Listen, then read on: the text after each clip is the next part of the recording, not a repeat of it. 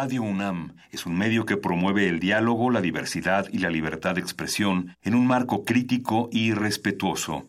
Los comentarios expresados a lo largo de su programación reflejan la opinión de quien los emite, mas no de la radiodifusora. Trayendo drogas, crimen y son violadores. Yo quiero dejar muy claro ante todos ustedes. Vivimos tiempos donde el mundo no es gobernado por las personas más altruistas. Donde los muros estorban a la igualdad, a la sexualidad, a la creatividad. ¿Está en tus planes llegar al altar nuevamente? Donde se habla sin pensar y se admira sin saber. Vivimos los mismos tiempos que están viendo a la comunicación renovarse, al arte reinventarse, a la libertad superar sus límites. Nos hacen creer que lo mejor es triunfar en la vida. Donde el conocimiento y la denuncia están al alcance de nuestros ojos. De nuestros oídos.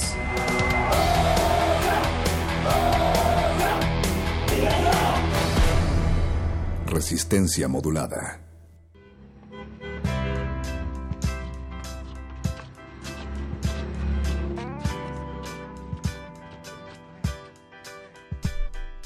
Demuestra indignación por los bienaventurados que lograron una ella. ¿Qué hicieron los que están con las hermosas? ¿Será que son astutos? ¿Son poetas? ¿Son narcos de lujosas camionetas? ¿O acaso son de carnes musculosas? Las ganaron tal vez con lujuriosas palabras o con fórmulas secretas, o tienen mucha lana en sus tarjetas, o solamente enormes son sus cosas. Bonifacianamente me acrisola mirarlas y al mirarlas me abochorno. Hay demasiada flor en una sola. Y yo ni las estoy ni las soborno. Mi anhelo mujeril se encaracola y triste vuelvo a casa y veo porno. Esta ciudad cuenta historias. Esta ciudad resiste. Resistencia modulada.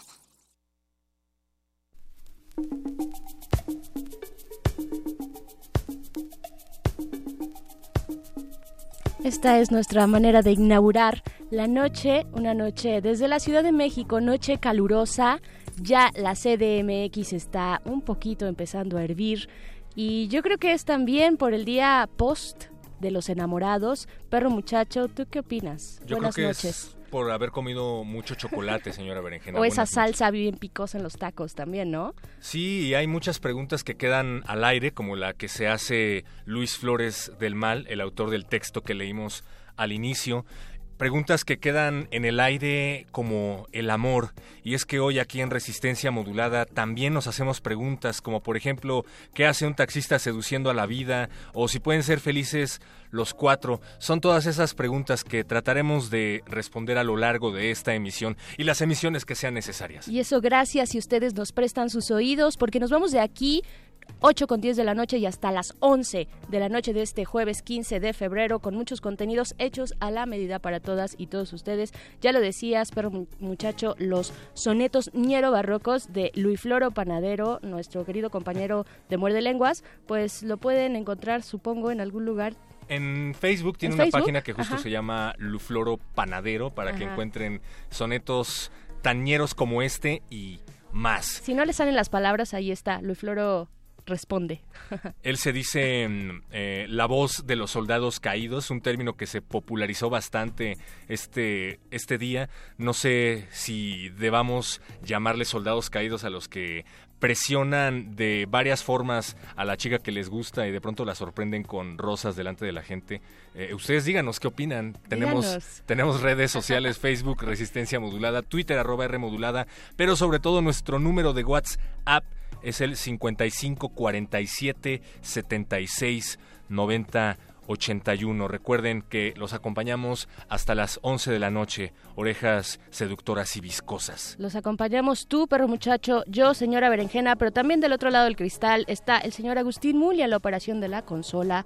Está Alba Martínez detrás del segundo cristal que le saluda ella en la continuidad. Y por supuesto, Eduardo Luis en la producción ejecutiva aquí al pie del cañón esta noche de jueves. Recuerden que el amor es muy emotivo para ser negocio y muy negociable para ser emotivo, pero es en esa matemática oscura, señora Berenjena, y de brillante ballet, sin música, en donde el drama carece de palabras, pero como me estoy empezando a rebuscar, quiero decirles que vamos a tener a una especialista para platicar del amor en tiempos modernos, modernísimos y de redes sociales. Platicaremos con Elisa Godínez, una antropóloga, doctora en ciencias por la Universidad Autónoma Metropolitana. Y es que nuestro tema de esta semana y de esta noche también es alternativas a la monogamia, el amor y sus múltiples, sus diversas formas de expresarse, de relacionarse, eso es lo que toca esta noche. Y se dice por ahí que las nuevas generaciones, perro muchacho, que las nuevas generaciones eh, pues son como pues Más ajá, como que sí están dispuestas a probar estas nuevas formas la el poliamor por ejemplo no la poligamia pero yo creo que es un poco un mito, ¿sabes? Yo todavía veo como mucho arraigo eh, más conservador, más tradicional y como todavía nos regresamos al mismo agujero de la monogamia, ¿no? Sí, sí, definitivamente. Todavía se tiene arraigada esta creencia. Deja tú la familia muégano, la creencia de que el amor que conoces en secundaria te tendrá que acompañar durante toda tu vida. Y si es así, pues está muy bien, felicidades. Yo, sin embargo, no veía muy contentos a mis abuelos después de 60 años de estarse soportando a diario, pero no sé ustedes, y tampoco sabemos si se trate de una tradición arraigada eh, a nivel de nuestro país, se trate de una tradición arraigada a nivel latinoamericano, o si en Dinamarca se estarán riendo de lo que están escuchando al escucharnos hablar. Aquí en Resistencia Modulada. No lo sabemos, lo que sí sabemos es que cada quien goza el amor y ojalá lo hagan en libertad y como quieran, si es monogamia, si es poliamor, si es a través de Tinder o no. Exacto. Está muy bien, está muy bien, siempre y cuando sea con respeto, sin violencia y en libertad, todo perfecto en ese momento. Entonces, Todo esta lo que te haga noche sentir bien. Todo lo que te haga sentir bien, exactamente. A veces duele, a veces duele un poquito, sí, sí, sí, pero no quiere decir que tenga que ser violento, ¿no? Te va a doler, pero te va a gustar, decía mi profesor. Para antes de muchacho. el curso. Cultivo de ejercicios esta noche, Sonido Martínez, DJ, radicando en Bolivia, que se pasa juntando LPs por toda Latinoamérica. Estará esta noche en la cabina del cultivo de ejercicios. Habrá tornamesas aquí en cabina, así es que paren bien la oreja para escuchar esos scratches. Y también es noche de glaciares, Xochimilco, Monamur. Lo que pasa en Xochimilco se queda en Xochimilco. Ese es el tema de los glaciares esta noche. Y estén pendientes porque Ricardo Pineda anunció ya que le va a declarar su amor en vivo a Mauricio Orduña y además lo va a invitar a una noche de trajineras. Se van a dar un beso francés radiofónico, Bere. ¡Au! Perro muchacho. Oye, pero también nos fuimos por ahí, a algunos integrantes de Resistencia Modulada, a preguntar a las calles qué. ¿Qué fuimos a preguntar, perro muchacho? Fuimos a preguntar si utilizan Tinder, si saben eh, en definitiva de qué se trata esta red social y en general pues qué opinan acerca de este tema con el cual arrancamos esta resistencia de 15 de febrero. Y después vamos a escuchar cosas fascinantes y sencillas de papaya. Resistencia modulada. Sí, es es una aplicación del celular para ligar. ¿Conoces a alguien que se haya conocido en Tinder? Sí, les fue muy bien y siguen juntos, ¿eh? Ya tienen como tres años o dos, algo así. Resistencia modulada. Sí, sí tengo Tinder. ¿Que si me funciona Tinder? Sí, diría que sí. Primero fue como muchas personas dicen, eh, por curiosidad, y después creo que eh, ingenuamente creer que no solo se puede eh, usar para, para coger, ¿no? O sea, para lo que originalmente supuestamente se creó, sino para conocer personas pues, en general, como cualquier otra red social. red social. Creo que hay mucha, hay mucha desconfianza en la misma gente que utiliza, porque precisamente está este, como este tabú, ¿no? De, pues, ¿para qué me está hablando? O sea, ¿quiere algo más? ¿O quiere nada más coger? ¿O quiere conocerme? ¿O quiere una relación? ¿O qué? Porque hay, personas, buscando, de todo. Sí, yo creo que tiene que ver con eh, también la cuestión de género, ¿no? Y mucho machismo, porque las mujeres que usan Tinder normalmente eh, pues son sujetas a más crítica, como ¿por, qué estás ahí? ¿no? O sea, estás buscando nada más acostarte o qué onda. Y los hombres creo que tienen como una idea de que pueden estar ahí simplemente como para one night stands, ¿no? Para buscar chicas eh, nada más para coger y ya, simplemente, ¿no? Aunque no todas las no personas, todas las personas, personas, lo usan para eso. usan para eso. Muchas eh, usuarias que lo, que lo tienen me han dicho que los hombres sí son demasiado eh, lanzados, demasiado descarados. Resistencia modulada.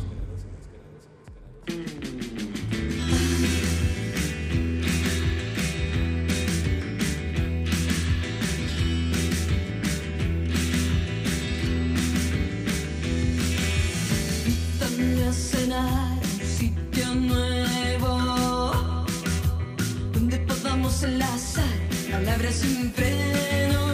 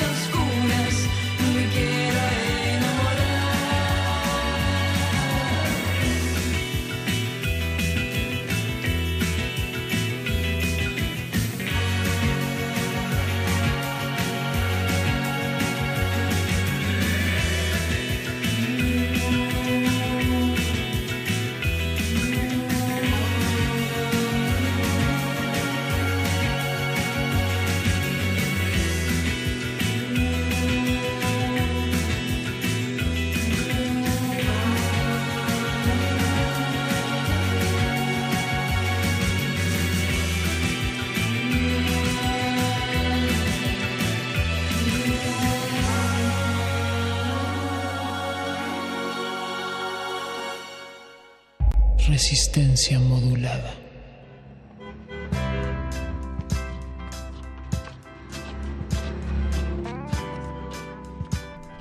Ya regresamos a Resistencia Modulada, aunque en realidad nunca nos fuimos de esta cabina. Nuestras orejas se transportan a través de las ondas hercianas. Gracias a todos los que siguen conectados y a los que se acaban de conectar, pues les damos una refrescada. Esta noche hablamos del amor en tiempos de Tinder, señora Berenjena. Del amor en tiendo- tiempos de Tinder. El Tinder, o sea, se, se traspasará igualmente de la vida, pues, física a las mismas prácticas, me refiero por ejemplo a la monogamia, a los celos, se traspasa también o, o se mueve también hacia otras, hacia las dimensiones digitales, ¿no, perro muchacho? O sea, el hecho de que sea Tinder no quiere decir necesariamente que sea novedoso, sino que tal vez es una forma distinta nada más de conocerte. ¿no? Es lo que hablábamos en los tiempos en los que estudiábamos comunicación, que las redes sociales no necesariamente modifican la forma de vida, sino que únicamente la reflejan, pero afortunadamente no soy yo quien les va a explicar todo esto. Yo tampoco. Será Elisa Godínez Pérez, ella es doctora en Ciencias Antropológicas por la Universidad Autónoma Metropolitana Iztapalapa, egresada de la maestría de ese mismo posgrado y también estudió la licenciatura en Ciencias Políticas en la Facultad de Ciencias Políticas y Sociales de la UNAM. Bienvenida, Elisa. Hola, gracias. Hola, Elisa. Buenas noches. ¿Qué tal? ¿Cómo estás? Pues, oye, mira, el amor, el amor está en el, aire. Seguimos aquí en Resistencia Modulada hablando de esto y queremos saber, pues, de eh, tú, desde tu punto de vista antropológico, eh, qué, pues, qué decir de las relaciones sexoafectivas actuales con todos estos elementos alrededor, como el Tinder, ya lo mencionábamos, el Tinder y otras muchas prácticas, ¿no?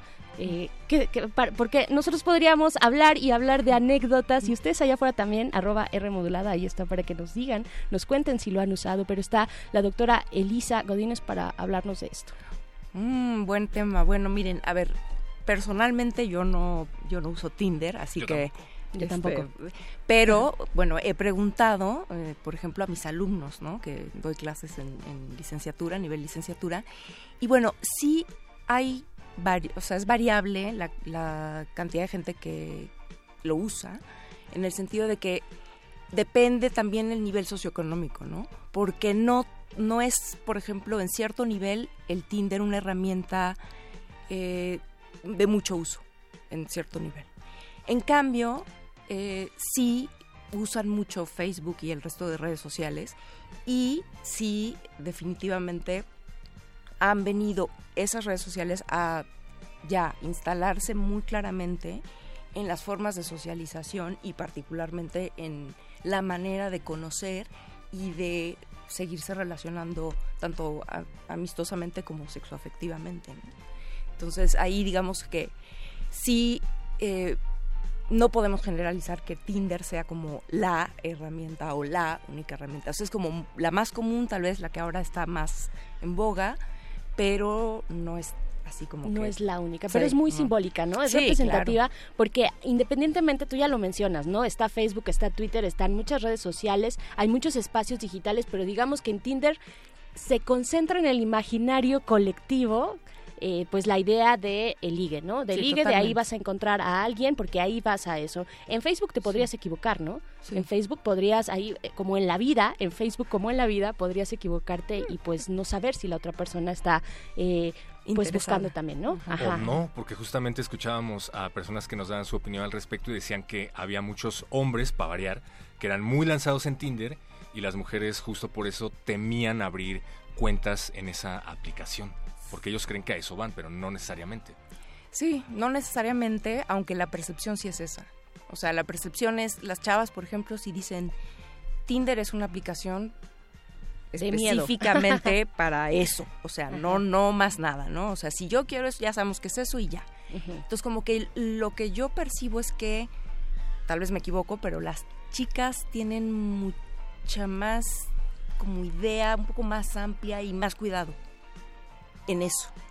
Eh, no sé en el caso, o sea, de los chavos cómo lo expresen o cómo expresen, digamos, su propia necesidad o como su propia manera de satisfacer eh, si, si el Tinder es una buena herramienta para ellos o no.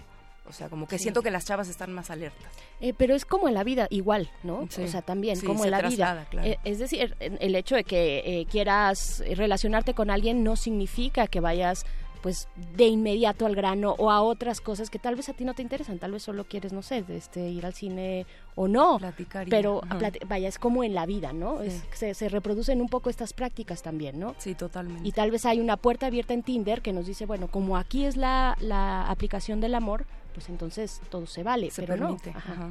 Pero entonces estamos aumentando los obstáculos para llegar a la relación sexoafectiva, ¿no? Si antes era la evaluación genética a través de las salidas, a través del cine, pues ahora tendrás que pasar primero por la evaluación genética que llevas a cabo en Tinder, no sé.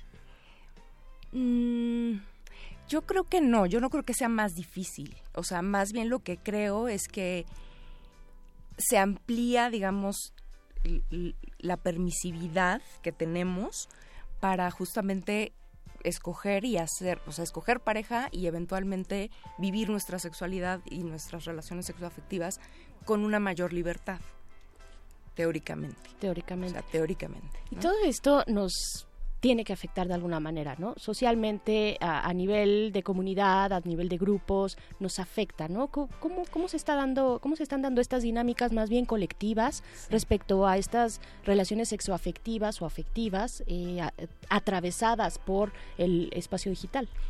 Esa es una gran pregunta porque eh, a mí lo que, digamos, como antropóloga, lo que más me llama la atención es precisamente la diversidad de contextos.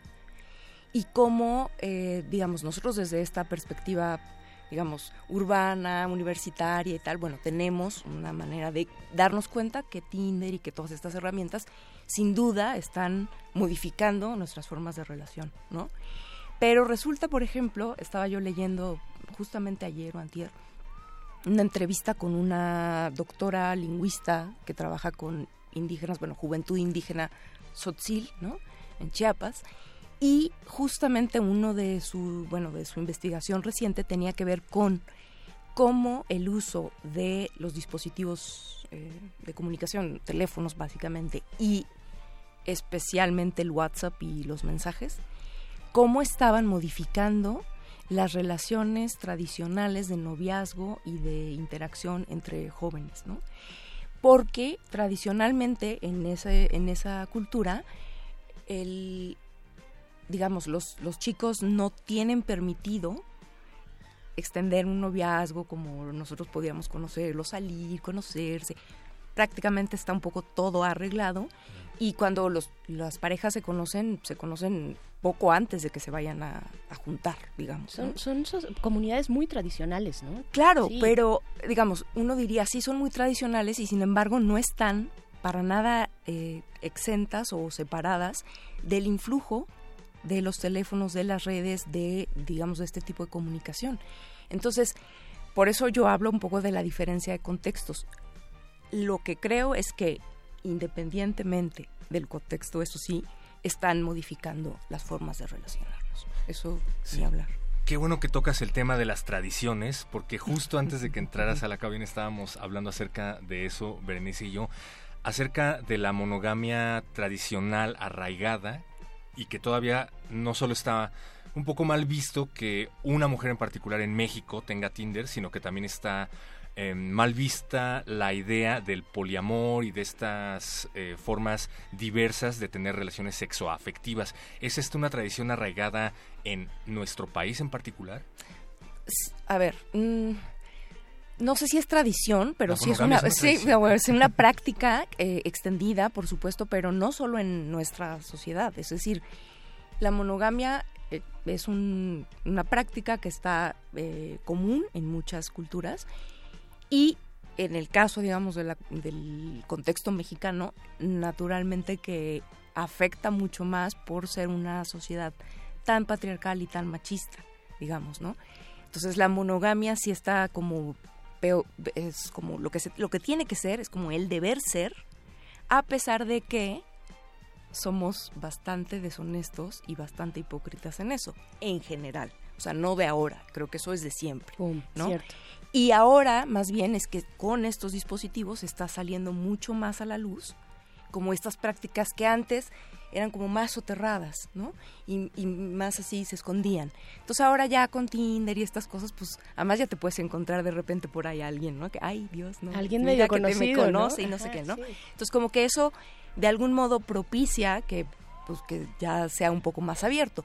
Sin embargo, sigue siendo eh, salirse del, del esquema monógamo, por lo menos superficialmente, sigue siendo una suerte de tabú. De la, la, la familia, la propiedad privada y el Estado, ¿no? Pues dijéramos, ¿no? O sea, entonces pues sí, es, es, es como, no está tan bien visto, ¿no? Claro. Y menos para las mujeres. A los hombres siempre se les ha permitido mucho más, ¿no? Pero a las mujeres no. Claro, y también se piensa lo que también comentábamos, perro muchacho, eh, eh, Elisa, que las nuevas generaciones pueden ser un poquito más liberales en ese sentido, en esas prácticas, ¿no? Yo, yo no sé qué tanto, tú- tú, dinos, pues, qué, qué- qué has investigado, qué has visto, porque, híjole, a mí todavía me quedan esas dudas de que efectivamente sí seamos como tan arrojados, eh, aventurados hacia nuevas prácticas como es el poliamor. Cierto que, o sea, porque de pronto otras generaciones más grandes pueden pensar, no, pues eso qué es y con qué se come. Claro. Piensan que todos los jóvenes eh, estamos metidos en eso, sí, destrampados, libertinos y demás, pero, pero no es, no es tan no, cierto. No, no, porque, a ver, por supuesto que estamos asistiendo a una serie de cambios, dijera yo, no sé, digamos, no me atrevería a decirlo o afirmarlo tan categóricamente, pero sí cambios culturales importantes. Much- bueno, el cambio tecnológico es muy importante y todo lo que esto afecta, que bueno, ya lo hemos tocado, pero por ejemplo también eh, el cambio cultural que está viéndose o empezándose a ver con más claridad con respecto, digamos, a la irrupción de las mujeres y su digamos, derecho de decir, bueno, basta a la violencia, basta a, tenemos derecho a denunciar, ¿no? Entonces, todo esto que a nosotros nos está tocando de manera como muy reciente y mucho, eh, todavía falta tiempo como para ver los efectos de eso. Y con respecto justo a lo que decías, es que yo no creo que la, eh, digamos, los chicos de ahora estén como cualquiera pudiera pensar, ay, ya más libertinos y haciendo con Tinder. No, todavía falta bastante, lo que no quiere decir que no estén conscientes de que ahora las relaciones, digamos, tienen que ser mucho, digamos, tendrían que ser mucho más satisfactorias, menos rígidas, mucho más abiertas, menos, digamos, con los celos y la posesión y todo esto. Pero, por ejemplo, yo les preguntaba a mis alumnos precisamente eh, cuál era su posición o qué opinaban con respecto a la monogamia, ¿no? Y claro, o sea, se, reí- se rieron y así se voltearon a ver un poco así como, ah, sí, no, bueno. Voltean a ver si no está su Eh, novia atrás. ¿no? Y a ver, ellos, o sea, como que la mayoría claramente admite que, pues eso, que somos deshonestos porque pues mucha gente lo hace, o sea, tiene relaciones o no es monógamo, digamos, pero eso no significa que lo acepten y que les guste, ¿no? O sea, Claro. yo creo que en ese, en ese tránsito todavía no estamos viendo eh, de cosas definitivas. O sea, yo sí creo, es lo que yo he visto, que los jóvenes sí están mucho más conscientes de que quieren relaciones mucho más igualitarias, ¿no? Menos posesivas, mucho más libres, sí, pero tampoco es como que así ya estén dispuestos y claramente tengan en, en la mira decir, bueno, nos vamos a vol- volver poliamorosos o esto. No necesariamente. Digamos. Y, y esta transición, digamos, se está llevando a cabo a nivel generacional o estamos hablando de una región en particular, que es nuestro país, por ejemplo. O nuestra ciudad, o nuestra universidad. Exacto. Eh, o nuestra estación. Claro, no. Híjole, pues es una pregunta compleja así como para responder tan así Sí, al tiro, pero yo creo que sí generacionalmente, es decir, yo podría decir que el que digamos de no me gusta hablar de los millennials y así porque, ¿no?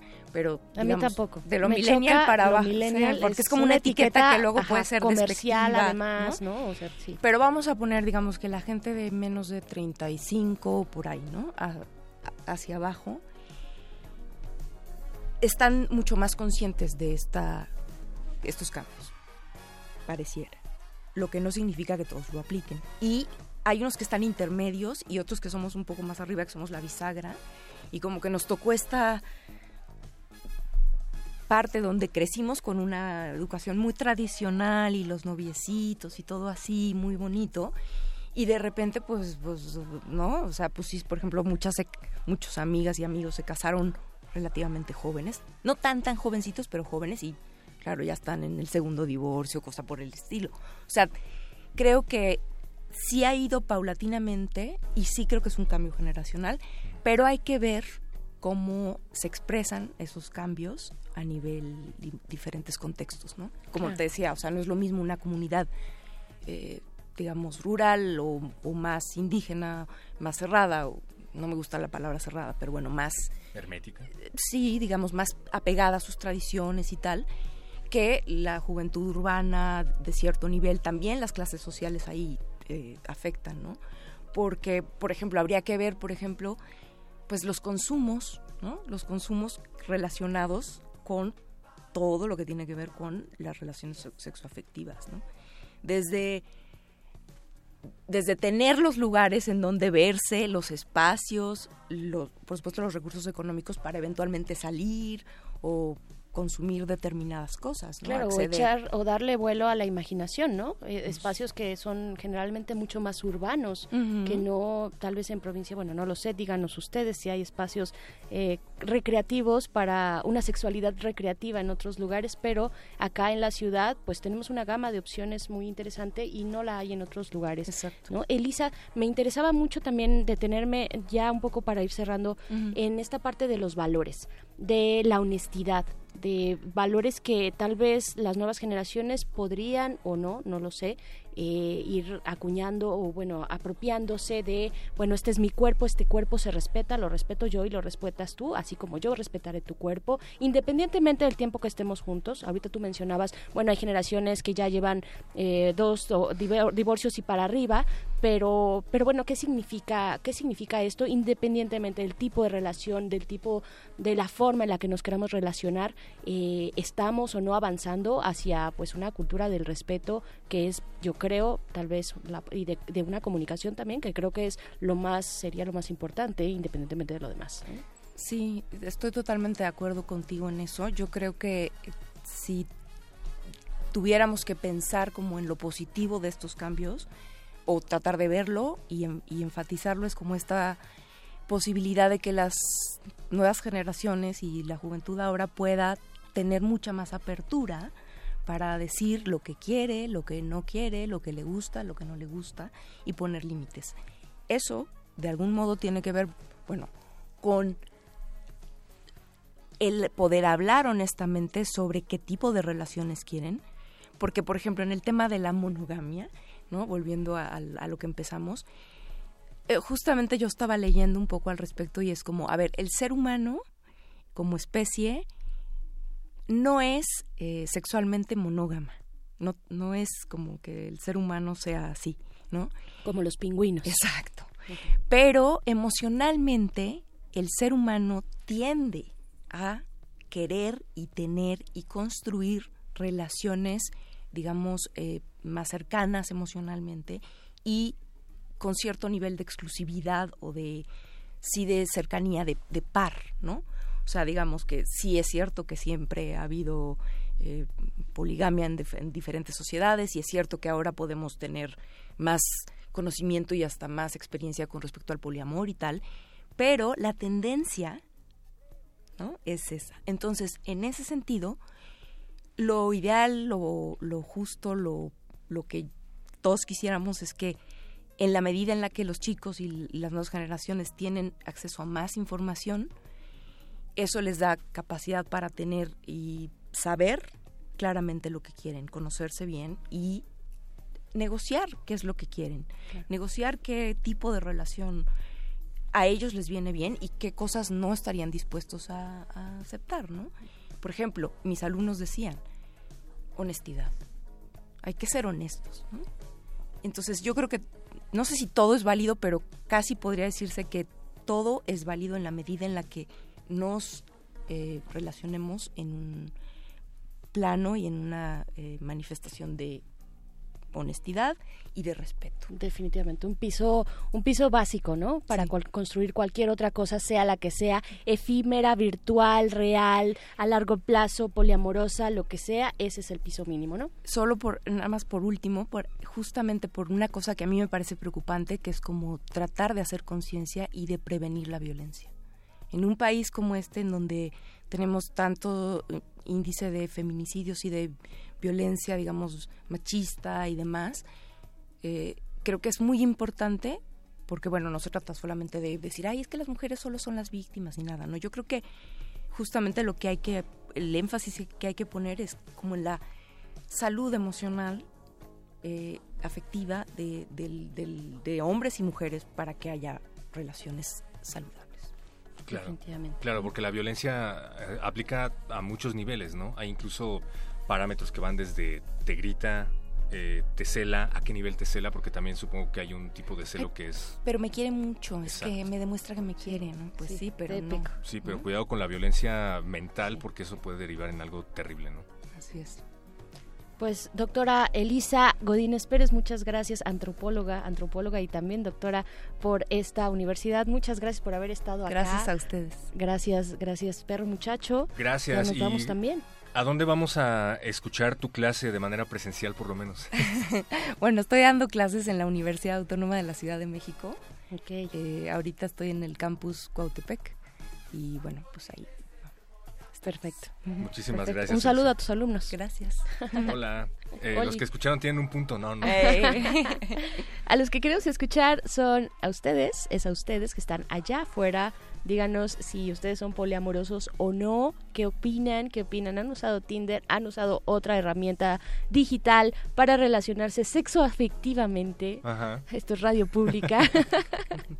Perro muchacho. Para que se inspiren, vamos a escuchar esta pieza de música de la época barroca que se caracteriza sobre todo por su uso de bajo continuo y de un desarrollo monumental de la armonía tonal. Se titula Felices los Cuatro del compositor Maluma. Resistencia modulada.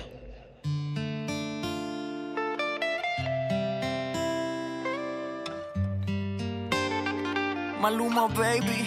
Apenas sale el solito te vas corriendo. Sé que pensarás que esto me está doliendo. Yo no estoy pensando en lo que estás haciendo. Si somos ajenos y así nos queremos. Si conmigo te quedas o con otro tú te vas. No me importa un carajo porque sé que volverás. Si conmigo te quedas o con otro tú te vas. No me importa un carajo porque sé que volverás. Y si con otro pasas el rato,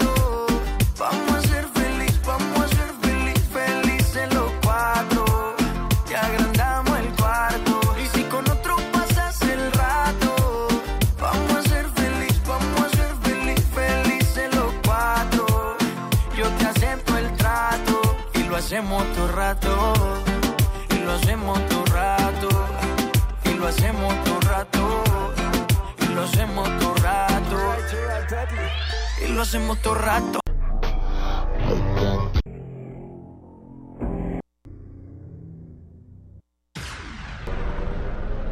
¿Vas a bailar? No. Muy emocionada porque es el primerito de todo nuestro maratón del 14 de febrero. ¿Vas a bailar? No. No, de hecho, no, no me gusta mucho. Eh, bueno, sí, sí, tal vez, pero no. O sea, la movida de ir a por las noches a los boliches, a tomar, ¿Vas a bailar? no. Bueno, sí, sí, tal vez, pero no. Daniela, tres adjetivos calificativos que te definan. Número uno. Copada. Número dos. Hola, Número tres. Daniela. Catfish. Mentiras en la red. Adjetivos calificativos que te definan. Número uno. Sincero. Número dos. eh, Eh, tímido. Número tres. eh, y observador. Cupido ahora les propone un ejercicio de tipo... ¿Vas a bailar? No. Estoy emocionada porque es el primerito de todo nuestro maratón del 14 de Ustedes llevan tiempo por aquí, por el canal, saben que todos los años hacemos un maratón, ya sea que es videos diarios del 1 al 14, o un video sí, un video no, un video sí, un video no, ah, no. Bueno, sí, sí. Tal vez, pero no. O sea, la movida de ir a por las noches a los boliches, a tomar. Estoy emocionada porque es el primerito de...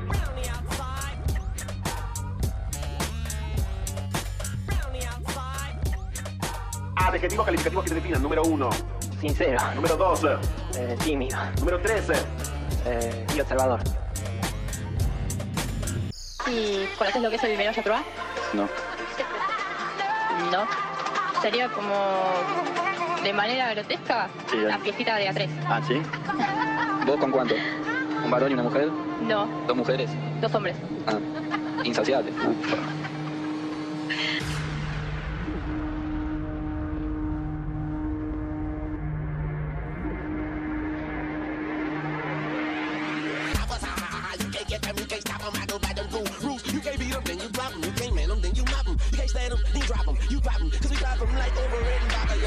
Digamos, la fantasía eh, te la podría cumplir.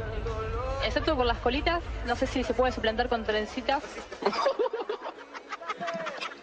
¿Qué color de pelo me dijiste que tenías? Castaño claro. Evasivo. Resistencia modulada.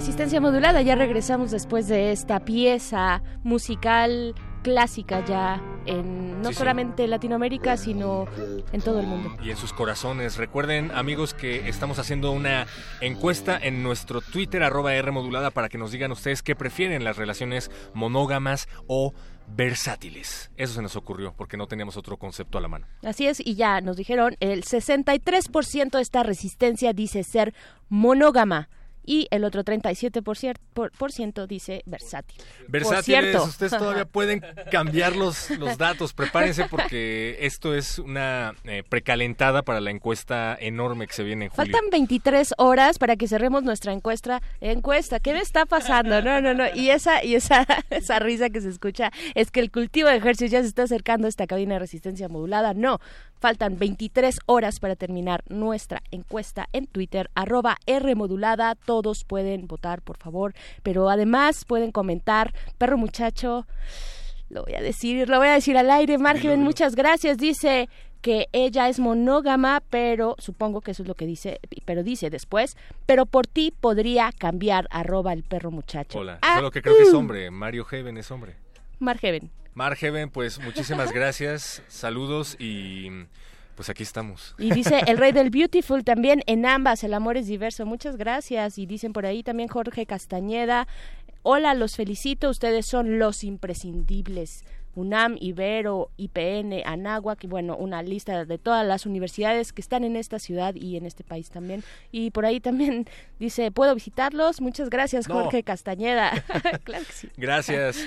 Recuerden que es Día de Periodistas de a pie, Resistencia Modulada y Periodistas de a pie hace una colaboración mensual. Esta es la segunda parte de Cadena de Mando, la guerra a la que lanzó Felipe Calderón este país narrada en voz de quienes la han vivido. Y seguimos en Resistencia Modulada porque ya está el charro aquí con Bécame Mucho. Periodistas de a pie, y periodistas de a pie y resistencia y resistencia modulada presentan Cadena de mando. Capítulo 2. Abuso de la fuerza.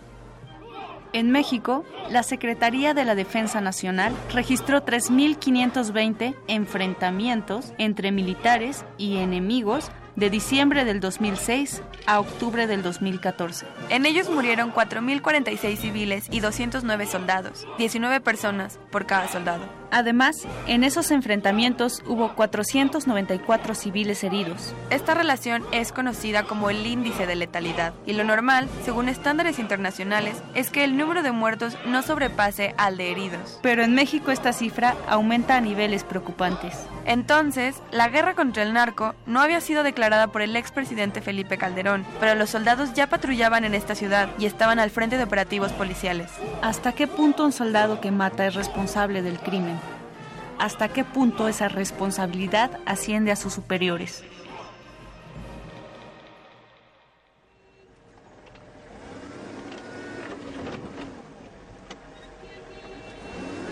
Otro soldado, que será identificado como Ramiro, de 31 años de edad, relata aquella ocasión en que su convoy fue enviado a patrullar las calles de Nuevo León y terminaron en un enfrentamiento. Esa noche, antes de salir, el capitán al mando les dio luz verde para accionar. Cuando había heridos en un enfrentamiento, el mando les decía que era mejor matarlos para evitar represalias. ¿Cómo se explica que muera gente en un enfrentamiento? Maureen Meyer, directora del programa para México de WOLA, considera que hay varias razones para explicar las ejecuciones extrajudiciales. En estos casos tiene que ver con la capacitación militar, con una lógica de uso de la fuerza masiva, explica Meyer. Si hay una investigación de un soldado responsable, se queda en el soldado implicado. Hay que investigar la cadena de mando, la disciplina militar. Preocupa porque es dejar toda la responsabilidad al soldado y no a sus superiores que podrían estar emitiendo órdenes ilegales o simplemente permitiéndolas. Opina el especialista en derechos humanos. Consulta la investigación completa en cadenademando.org. Guión, Celia Guerrero y María Teresa Juárez. Voces, Jimena Natera, Mónica Sorrosa. Controles técnicos, Francisco Mejía. Producción, Óscar Sánchez. Resistencia modulada.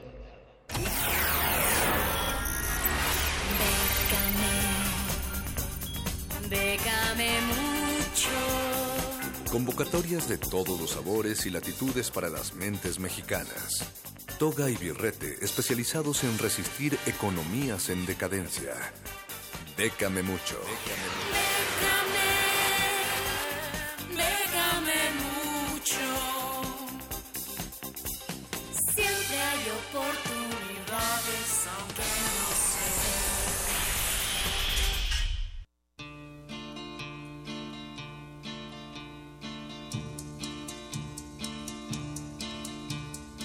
A esta cabina ya llegó el charro para traernos becas, convocatorias, oportunidades y otras cosas. Para ustedes, Resistencia Modulada, ¿cómo estás, charro? Ajua, buenas noches muchachos, buenas noches todos allá en la casita que nos escuchan o en donde quiera que nos estén escuchando esta resistencia que como cada jueves sigue fielmente las convocatorias que ofrecemos aquí en Bécame Mucho y bueno, traemos- Fielmente es la palabra clave de la noche, charro.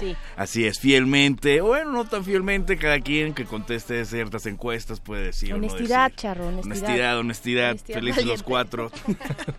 Para ser polígamo o versátil se necesita dinero, charro. Así es es, que, por son favor, más, más recursos los que uno requiere para mantener más bocas o más salidas, más No, lo no, que bueno, sea. ya, ya empezamos mal. Regrésate, charro. ¿Qué nos Claro, traes claro, esta las noche? becas, las becas. Y bueno, la primera opción que tenemos el día de hoy es la de la octava convocatoria de- del ProFest. Cierra el próximo 16 de marzo y convoca a secretarías, institutos, consejos estatales de cultura, gobiernos municipales, instancias de cultura municipales con personalidad jurídica propia, así como instituciones públicas estatales de educación superior. Ahorita regresamos a ese punto antes que digan ahí, sí, ahí sí, no, sí. no oí que, que la banda Ajá. pueda entrar, pero bueno, a grandes rasgos lo que dice esto es que quien se inscribe a la convocatoria es una de estas entidades, más no quiere decir que no acepten proyectos de colaboración de otras personas que no sean originales de ellos. De hecho, manejan o lo que están convocando son a proyectos de coinversión, entonces al hablar de coinversión, como bien saben los fieles seguidores de esta sección, es como traducirlo una especie de socios, donde un socio es el que pone el dinero, otro es el que hace el proyecto y un tercer socio como mínimo sería alguien más eh, que pone algo en especie o más efectivo para el proyecto. ¿Qué es lo de hoy? La coinversión, ¿no? Es lo de hoy en el mundo mundial, el- el ayudarnos todos. Pero bueno, entonces estamos hablando de proyectos de coinversión para realizar específicamente festivales culturales y artísticos que tengan como finalidad la programación incluyente que contemple presentaciones artísticas de eh, especialidades escénicas como son teatro, circo, títeres, cabaret, danza, música, etcétera. Puede ser que abarque una de estas disciplinas o uno que abarque todas o, a- o varias disciplinas de estas.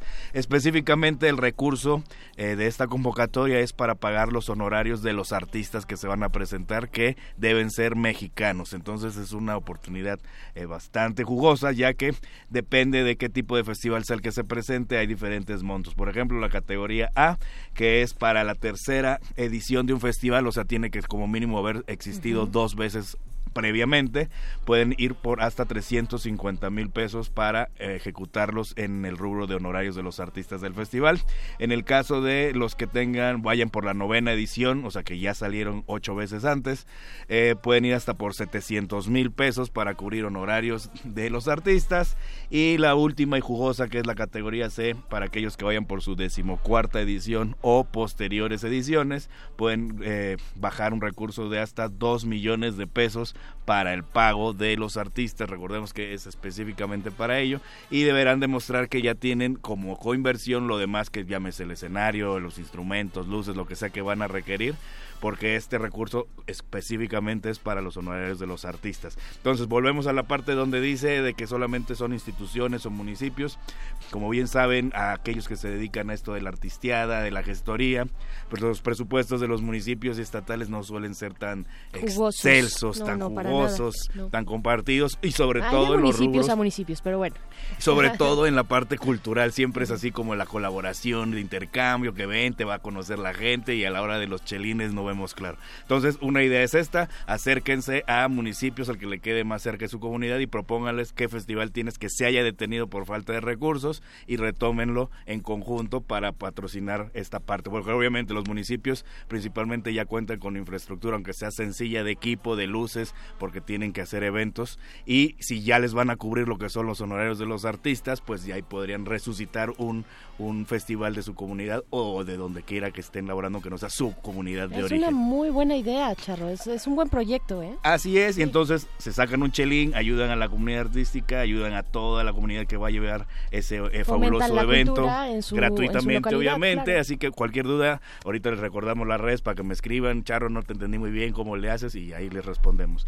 Eh, esta es Profest, Fiarte, les recordamos, es otra que también está abierta, que también pueden descargar hasta, o bueno, bajar hasta 2 millones de pesos en recursos, pero esta es para apoyo a proyectos de inversión de producción artística, llámese teatro, danza, música, artes visuales. Entran eh, también lo que son eh, rubros de ejecución de eventos, pero también entra difusión, talleres, entonces entra otra gama diferente para que la chequen y no confundan con Fiartes y Pro Fest. Esa última que mencionas cierra el 31 de marzo de 2018, todavía tienen chance de darle una checada, pero la que sigue cierra pues ya mero 25 de febrero de este año, Charro. Así es, estamos a unos días. Esta es para aquellos que están residiendo aquí en la Ciudad de México y es un taller de elaboración de proyectos culturales sustentables e independientes. Igual aquellos que están escuchando por primera vez de Cae Mucho o son fieles seguidores, pero no son, este, no tienen el, el colmillazo para esto de la papelería. Esta es su oportunidad. pero muchacho, te llegó esa pedrada. a todos. Este, aquí hay un taller que va a ser gratuito, obviamente la convocatoria es para las primeras 35 personas que cumplan con todos los requisitos, son los que se ganarán eh, este lugar eh, gratuito en el taller de elaboración de proyectos culturales sustentables e independientes que cierra la convocatoria para inscribirse el 25 de febrero a las 2 de la tarde. Quienes cumplan los requisitos ya se les avisará y el taller se llevará a cabo del 9 al 13 de abril de 10 de la mañana a 2 de la tarde. Primero tienen que ver que puedan asistir porque pues si no que sería como una mala onda quitarle el No, lugar a alguien que totalmente. pueda ir y ya quedan Claro, y además en este punto, en el punto de la entrega de papeles, documentación, presentación del proyecto, es donde muchos proyectos se quedan estancados, así es que no pierdan esta oportunidad donde, Charro, podemos consultar más información. Así es, pero bueno, entonces más recordarles también para los que están en, en la Ciudad de México una última convocatoria que cierra el día de mañana, que es principalmente para la audición, para ocupar una plaza de intérprete bailarín, específicamente varón.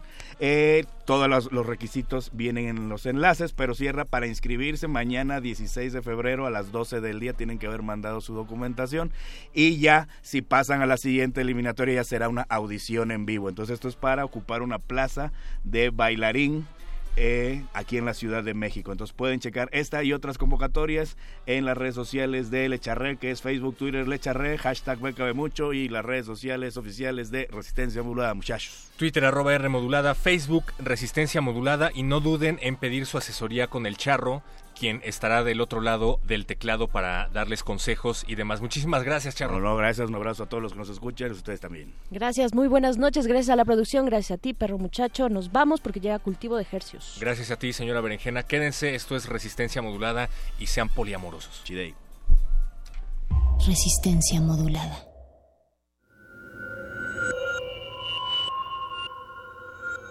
Escuchas XEUN Radio UNAM 96.1 de FM. Transmitiendo desde Adolfo Prieto 133, Colonia del Valle, en la Ciudad de México.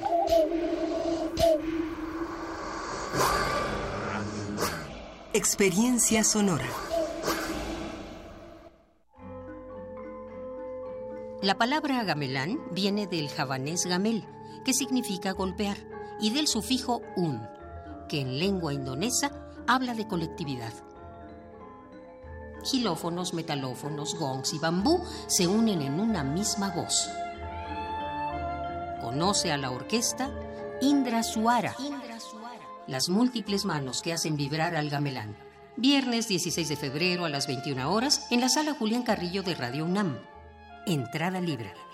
Sé parte de Intersecciones, el punto de encuentro entre varias coordenadas musicales.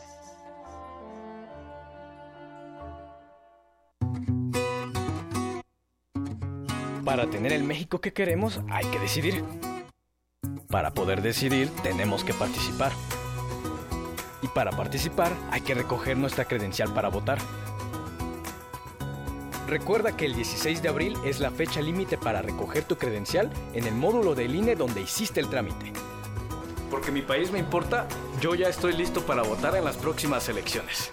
Instituto Nacional Electoral, INE. El proceso electoral de 2018 ya empezó y será el más grande en la historia de México hasta hoy. Formar parte de estas elecciones no solo con mi voto, sino también como observador electoral me llena de orgullo. Podré fortalecer la democracia verificando directamente todas las actividades de principio a fin. Tú también, como cualquier otro ciudadano, puedes ser observador electoral. Participa para tener unas elecciones limpias, justas y transparentes. Conoce más en INE.mx. Porque mi país me importa, participo y fortalezco nuestra democracia. Instituto Nacional Electoral. INE.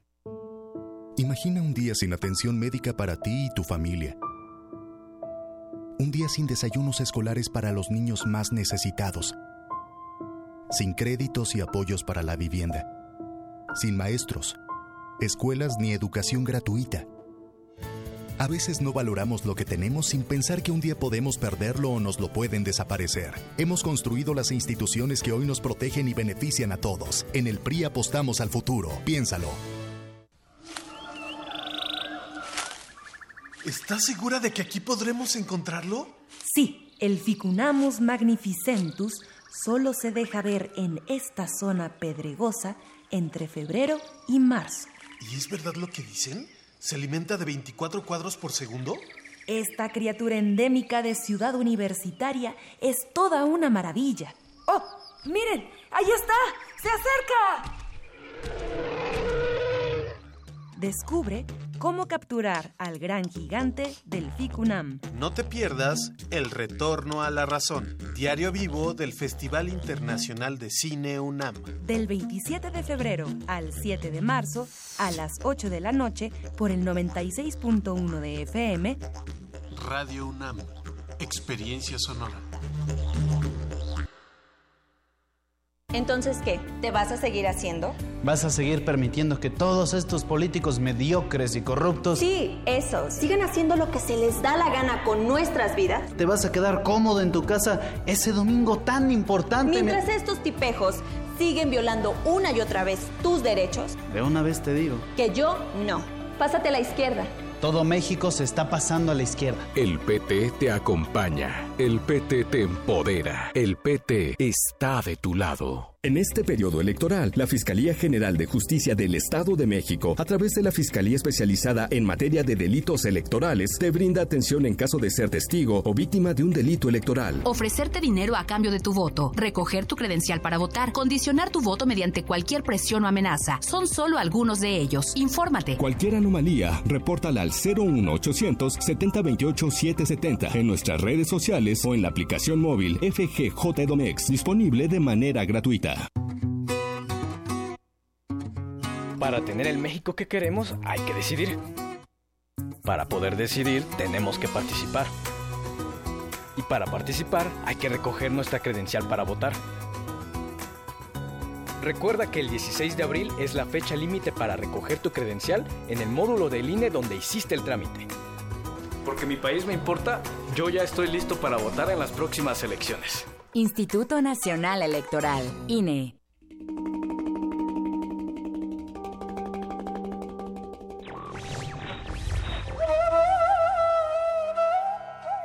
Solo es digno de libertad quien sabe conquistarla cada día. Goethe.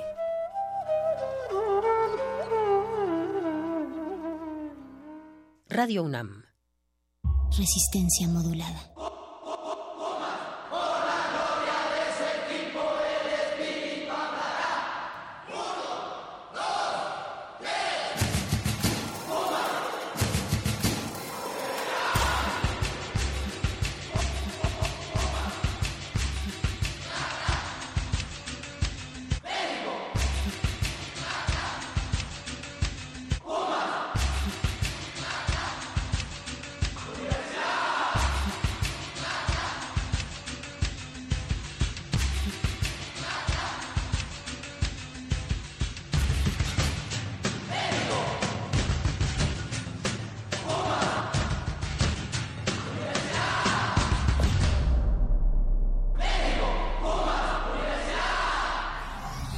Resistencia modulada.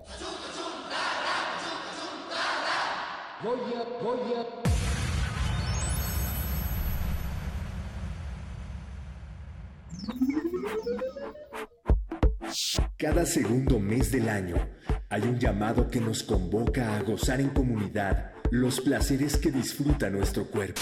Carnaval Baidorá, una celebración al baile y la música a través de un desprendimiento de la apariencia. Sábado 17 y domingo 18 de febrero, Parque Natural Las Estacas, Tlaltizapán, Morelos. Conciertos de Kamasi Washington, Los Aguas Aguas, Ghetto Cumbé, Sonido Martínez, Chancha Vía Circuito, Eptos 1 y muchos más. Para mayor información visiten la página www.baidora.com.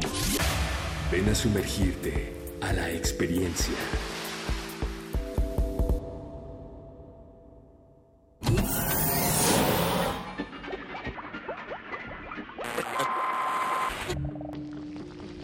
Entre los brotes culturales silvestres y la hidroponía acusmática se encuentran las conversaciones cantadas.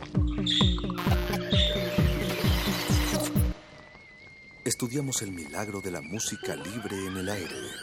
Cultivo de hercios. Frescura en la flora musical.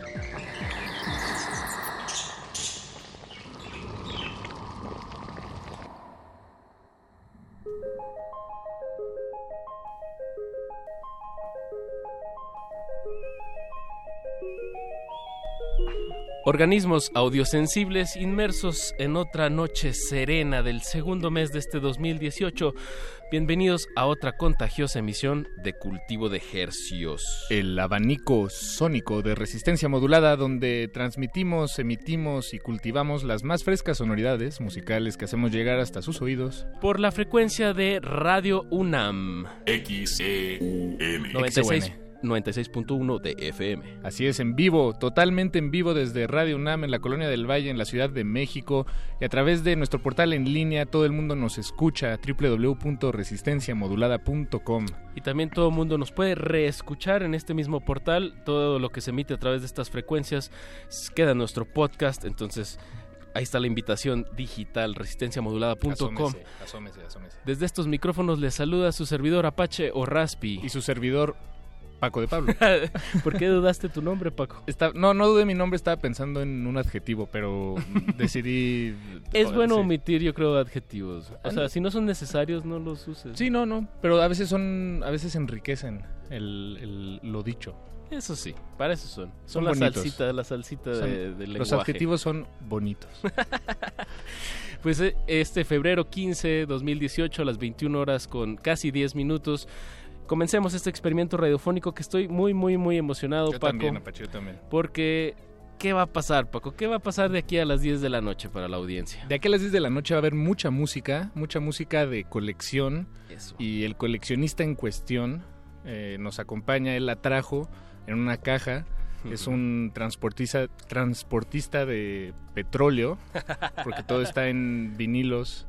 Y bueno, pues no nos, no nos queda más que darle la bienvenida a Javi Martínez de Sonido Martínez, o bueno, más bien Javi Martínez, también conocido como Sonido Martínez, que es la segunda vez que nos acompañas en este espacio. Javi, bienvenido. ¿Cómo están? Buenas noches. Buenas noches, Javi. Hace casi dos años que... Casi, o, ca- o casi cinco. No, no, no. ¿No? apenas vamos a cumplir cuatro años con, con- con resistencia modulada. Fue hace do- casi dos años que estuviste aquí. Igual Pero para- trajiste tus, tus vinilos y, y los estuvimos aquí. Transfiriendo, acuerdo, una transfiriendo. tarde, ¿no? Sí, Fue un programa grabado que aprovechamos y hicimos la entrevista grabada. Y bueno, ahí, ahí lo publicaremos. Eso está en los anales ahí de resistenciamodulada.com. Pero me, me llama la atención, Javi, que hayas pensado que, que fueron cinco años. Lo que a mí me dice es que para ti el tiempo pasa muy rápido.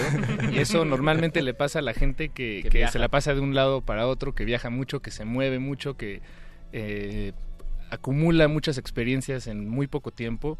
Y tú eh, podemos ver que tus experiencias acumuladas se traducen en una colección, en una vasta colección este, de, de viniles, vinilos, perdón.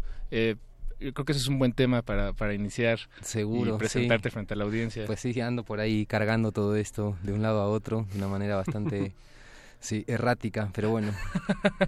Pero bueno, hay una pasión ahí, ¿no? Pero sí fue en el... lle- Llegué a México en el Paralibre Latino 2014 Y me quedé como un año, año y medio, así que sí, debe haber sido, sí, 2015. Yo Sí, creo. exacto. Sí, sí.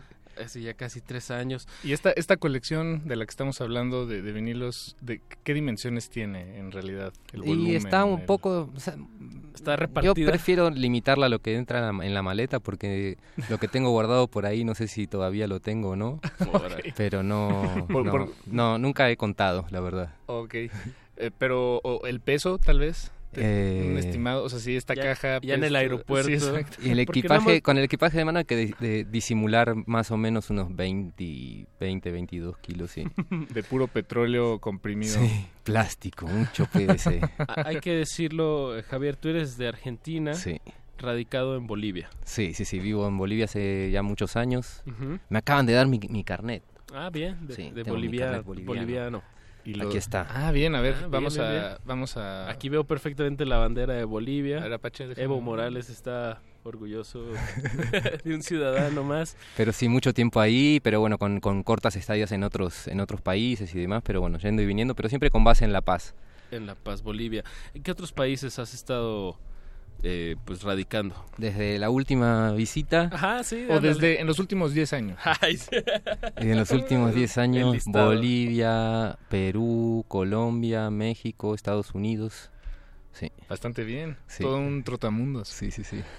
Y en estas travesíos, bueno, estadías, eh, uno de tus focos, pues es obviamente encontrar Buscar constantemente Buscar- todo lo que se puede, sí. qué, qué, qué país te, te ha dado eh, más, eh, bueno, que te, te ha dado este, este material que, que nos vas a presentar Y hoy. o- principalmente pues, Lima, San Paulo, Ciudad de México y eh, Bogotá también. Bogotá. Sí.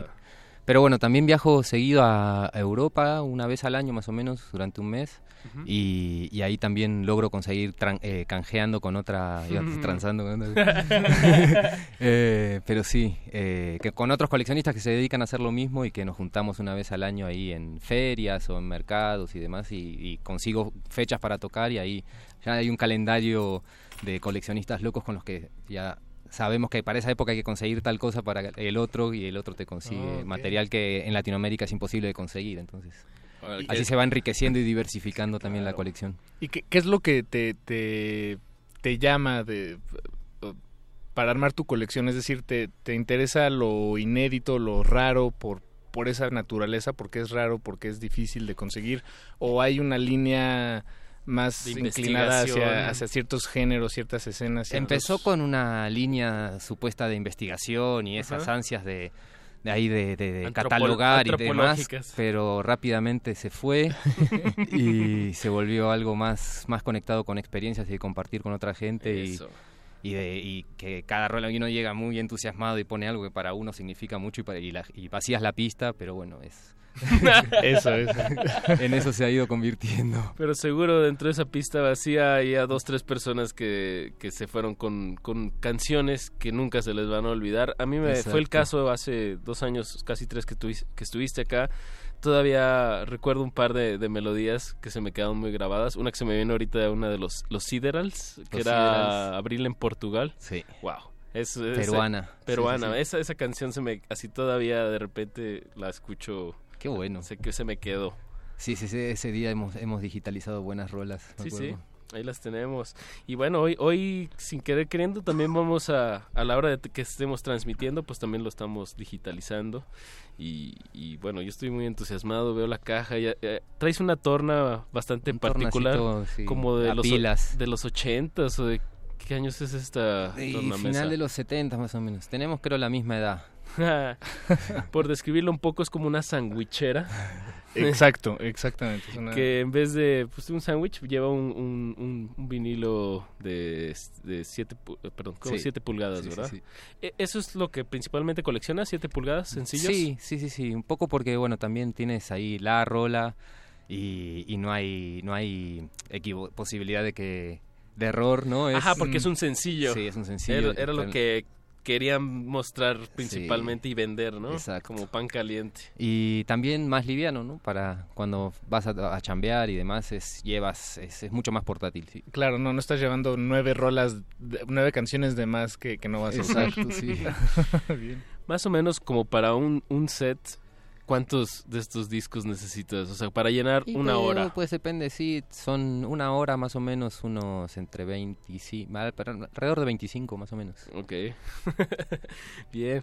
Y, Pues- pues, hablemos un poco de lo, de lo que va a sonar a Eso. continuación. Más o menos, eh, ¿qué, Bueno, es, ¿Qué- qué eh, es la, más o menos la caja que he traído aquí a México. Bueno, es una cajita de, de puros 45 que he traído. Y muchas de las cosas que o van a sonar en el festival o que, bueno, también traje para quizás otras posibilidades. De aquí sigo viaje, así que... Pero bueno, es una cajita como de unos 150 más o menos. Ahí que hay fiesta asegurada. Porque a veces Sí. te toca hacer sets de... O, sea, o tocar toda la noche. O en, en La Paz, por ejemplo, son... Empezamos a las 11 de la noche hasta las 5 de la mañana y hay que... Hay que repetir o, No, no, o no repetir, trayendo no, dar- cajas. sí, sí, sí, hay que llevar. hay que llevar hay buen que repartir? material. Sí. Eh, no lo mencionamos, bueno, sonó en una- Un en una promocional. un promocional antes de, de que iniciara cultivo de ejercicios, pero Javi vas a tocar eh, el fin de semana en El el, sábado festival. en el el sábado. sí, sí. En Tlatizapán, en las estacas Morelos, Baidora. Que por cierto ya se acabaron los boletos, cupo lleno. Eh, enhorabuena. ¿Has, visitado las estacas? No, no, no, nunca. Te va a encantar. Es La verdad he, vivido un, un año y medio en, de- en, el- en la Ciudad de México y no prácticamente no he salido. Bien, Es que este, este monstruo de ciudad te absorbe, ¿no? Pero, pero es un, es un lugar bastante agradable, fotos, muy, muy agradable, te la vas a pasar muy, muy bien. muy bien. Y qué mejor que, que pues, con música. Y creo que, bueno, va, algo que va a sonar hoy, va a sonar el sábado también. Algunas, algunas cosas sí, sí. Ahí está, miren, el adelanto aquí en Radio Nam, en cultivo de ejercios. em, Los spoilers. Exacto. Pues te parece si comenzamos o, o quieres decirnos un poquito más sobre lo que nos vas a es- a escuchar o escuchamos y, Y luego, platicamos. Escucharemos. Escuchemos, escuchemos. Esto es radio. Eh, Esto va a ser un set totalmente en vivo de sonido set. de sonido Martínez. Eh, nos vamos unos de aquí a la media, unos 13 minutitos. Tú haz lo que quieras. Vamos. Las frecuencias son todas tuyas, Javier. Y bueno, están escuchando Sonido Martínez aquí en Cultivo de Hercios.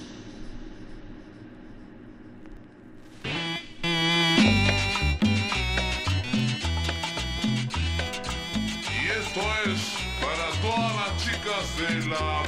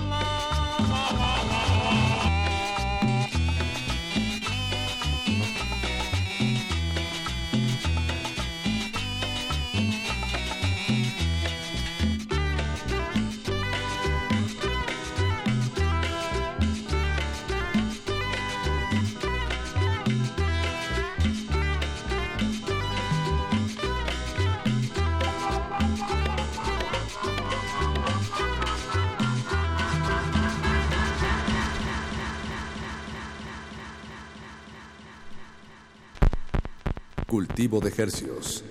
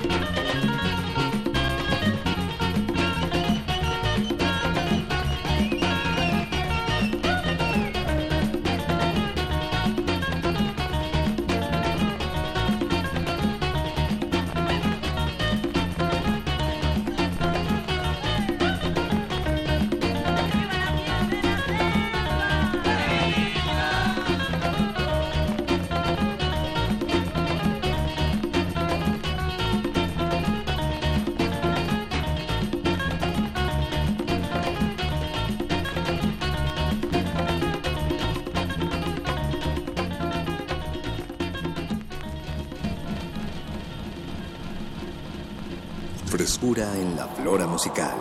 Cultivo de Hercios.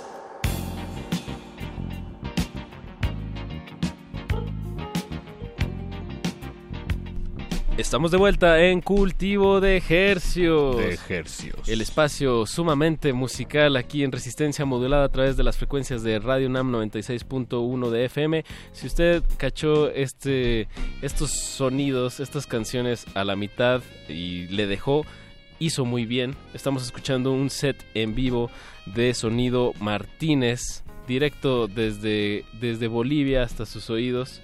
Eh, y nos acompaña aquí en la cabina, obviamente. Así es, Javi. Eh, ¿qué, qué acabamos de escuchar? Bueno, esa- ¿qué tienen en común todas estas colecciones? como chicha peruana. Y en recuerdo. general, bueno, sí, es música tropical andina, ¿no? De Perú y Ecuador. Sí, principalmente. Bien, es- buenísimo. Escuchamos como Los Galax o Sonido 2000 de Tarapoto. Bien, y todo esto es, es parte de la colección de la que hablábamos hace unos momentos, la colección que tú has armado a lo largo de pues ya varios años, varios viajes, varios kilómetros, eh, muchos aviones, taxis, camiones, amistades, intercambios con, con completos extraños, con amigos entrañables, muchas fiestas. Hombro- hombros lastimados de estar cargando veintitantos kilos de discos. petróleo puro. De petróleo, de las mejores implementaciones del petróleo, hay que decirlo. Yo Y creo que el- bueno, el, el- problema en general del, pretro- el del petróleo es los que nada más es un... Digo, del plástico en general es cuando nada más se usa una vez, ¿no? Como los popotes. Exacto, ahí está el detalle, ¿no? Pero estos, estos, estos materiales pueden durar lo que sea y contienen rato. cultura, contienen momentos. Música, Exacto. historia, archivo. Y cuando se gastan se pueden volver a prensar en otro plástico. Ah, bien, o sea, ok, ok. Javi, Eh, ¿cuánto tiempo tienes ya coleccionando? Coleccionando así duro, unos 15 años, digamos. Antes eh, igual te tocaba, pero más con CDs y demás. Pero coleccionar así enloquecidamente 15 años. sí. Y en estos 15 años me imagino que has adquirido una pues una serie de, de habilidades, este eh, pues una manera de leer el mundo, me imagino de a dónde ir, con quién entablar conversaciones, este y, e intercambios y al mismo tiempo cómo hacerle para llegar a esos lugares porque viajar también tiene sus pues, su, su- sus mañas, me va a permitir decir, su, su conocimiento, su... Sí, sus mañas que han cambiado, y han ido cambiando bastante con el tema de internet y demás, pero... ¿Cuáles son las que tú has adquirido en este, dirías, tus, tu- las habilidades que, que Y- puedes identificar así? eh, Sí, básicamente aprender de, de los de la vieja guardia. Ok, ok, Y tratar de pasar la mayor cantidad de tiempo con gente que, que sí sabe y compartir, escuchar, beber y, y escuchar historias también, ¿no? Y armar ahí un recorrido en, en la cabeza sobre mapas de viajes de la gente, que, o sea, sobre cómo las antiguas rutas y previas a internet también me interesan cómo mucho, se ¿no? movía la cómo era, música. cómo viajaba en maletas y cómo se contactaban y cómo era toda esa dinámica, sí me interesa mucho. Claro, porque luego creo que a veces se nos olvida, bueno, me- me inclu- nos incluiría a todos, se nos olvida que la música pues también es un bien que como el carbón, por así decirlo, necesita necesita vías de transporte, necesita eh, Ciertos cuidados. Sí, sí, claro, es como cualquier otra cosa, no llega solita eh, p- por sí misma a todas partes, no hay que llevarla, tiene que llegar ahí. Y el internet, si bien aceleró eso, hay antes había personas como tú. Bueno, y las hay todavía. Sí, seguro. Y hay muchas cosas que no están en internet. eh, Eso, Eso, también es exacto, un Pacho. rescate, ¿no? Sí, sí, sí, hay muchas cosas que no están en internet también porque la gente que las tiene todavía tiene una actitud así de, de no- de de- esconder, ¿no? Y demás, pero sí, lentamente ahora ya se sabe, ¿no? O sea, antes, por ejemplo, en la Ciudad de México había un montón de gente que viajaba, chilangos que A- tenían a- sonidos y viajaban por todo el continente Colombia y traían todo, y luego le- rebautizaban las rolas y nadie sabía hasta que. Hasta YouTube y demás Están no se tagueadas de sabía otra manera. claro y ahora la gente muchas veces empieza a saber ah era tal artista y tal otro y sucede también en con música africana y demás que antes no no se sabía quiénes eran los artistas y la gente el que conoce la, tenía- rola El que le tenía le ponía el nombre. con ¿no? otro nombre sí Ah, Javier, aparte de, de esta cuestión titánica de, de- de coleccionar y de seleccionar, eh, en la cuestión, por ejemplo, de lo que escuchamos ahorita de tu set, en- performance. En, las habilidades de, de la mezcla, eh, ahorita nos podrías describir un poco qué, qué estabas haciendo entre canciones o Sí, efectos. no estaba mezclando más bien en absoluto. En general no mezclo tampoco, sino que es una se- selección que va de un, de un torna al otro. Pero bueno, a- hoy tenemos un, un pequeño torna que pasa por un efecto y bueno, para, para que no haya silencio y que no se corte hay un simple eco, un delay y, ya. Lo hace más amable. Sí, un poco, exacto. El, el cambio, no lo hace tan abrupto. Que no pare esa música. ¿Cuánto tiempo, digo, vas a tocar el sábado en, ahí en Baidorá? Eh, ¿Te sabes el horario? Son, es a las 3, de 3 a 5 de la tarde. El sábado. Sí. Bien, perfecto. Así solecito, música tropical, latinoamericana. Eh, ¿qué, ¿Qué más? ¿Cuánto tiempo más estar acá en México? Voy a estar hasta el martes. Ah, nada. Nada, muy poquito. Sí, ya va casi la mitad de la visita. Pero bueno, de- luego sigo viaje y, y voy a, pasar ya por Ciudad de México ya para tomar el avión para, para Bolivia. Sí. Bien, bien, bien. ¿Y algunos otros planes eh, ya hacia corto plazo de a dónde ir? O... Voy a estar en, en Bolivia más que nada este año y bueno, siguiendo organizando fiestas allá y demás, quizás yendo a Brasil o a Lima, pero bueno, en esa ruta ahí de costa a costa, pero siempre en Brasil, en Bolivia. Ah, qué sabroso. Qué sabroso. Se me antojó un poco de chicha, pero la, la bebida. Sí. ¿Cómo, cómo nos describirías la escena en, en Bolivia? Digo, tanto, tanto tu- en tu entorno cultural como ambiental. ¿Qué nos puedes contar de, de, de ahorita tu... Bueno, ya nos enseñaste Tu credencial de que ya eres boliviano. Eh, ajá, tu cotidianidad. ¿Qué nos puedes platicar sobre Bolivia?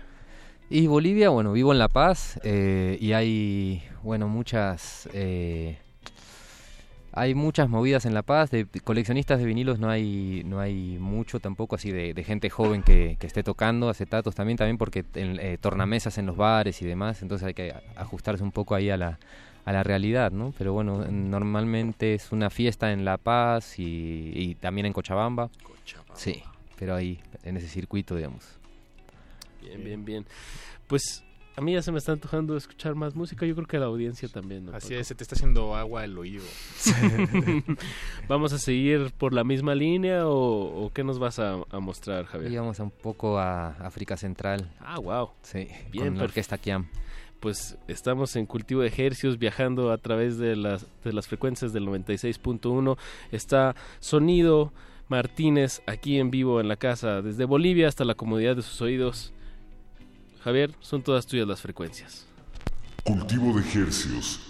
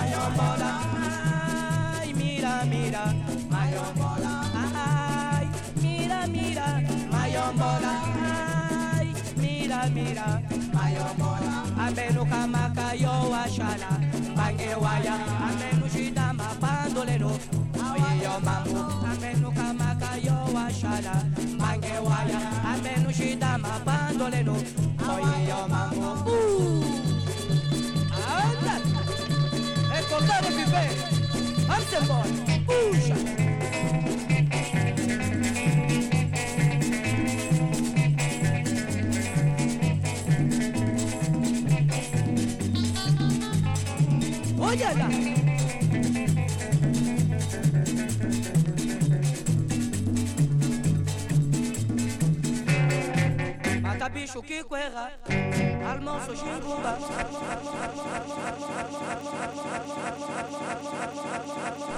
Cultivo de hercios.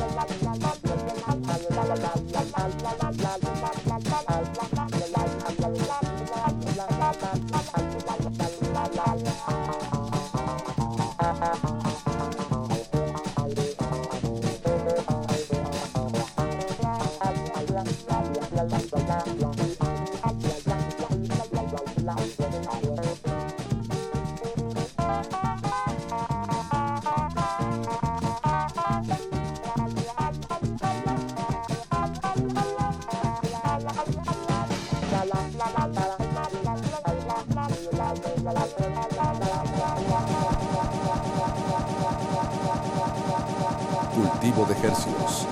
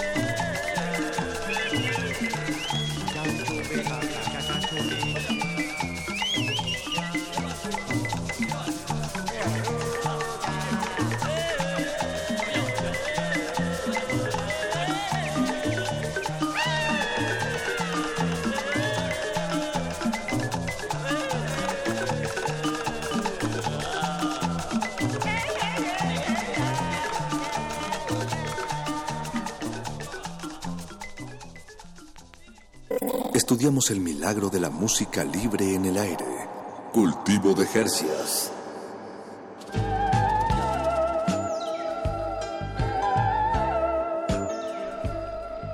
Sonido Martínez despachando música en vivo desde la cabina de Radio UNAM.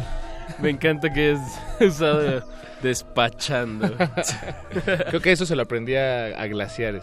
Ah, bien, bien, bien. Esos Sí. glaciares, que, que es el programa que sigue a continuación aquí en Resistencia Modulada de 10 a 11 de la noche con una finísima selección con la temática de Xochimilco. Veamos qué, qué traen por ahí eh, Mauricio Orduña, Orduña y Ricardo Pineda. Pero ahorita eh, ya estamos cerrando Cultivo de Ejercios, que debo decir ha sido una emisión bastante placentera ya que ha habido muy buena música a cargo de Sonido Martínez. Javier Martínez aquí acompañándonos en la cabina de FM Radio UNAM. Escuchamos hace rato un poco de música de África, luego de, de Brasil, del norte de Brasil. Norte de Brasil y, del ahora- Caribe también. Ahora Sí, del Caribe. El Caribe francófono. digamos. Te fuiste ahí en un litoral Sí. transatlántico. Eh, so- eh, ¿Dónde podemos escuchar más? Eh, ¿Haces mixes? O, Tengo ¿Dónde algunos te podemos mixes, sí, encontrarte en, en internet? SoundCloud, bueno, sonido, sonido Martínez, Martínez con S al final. Recuerden, Oh. Sonido Martínez con S.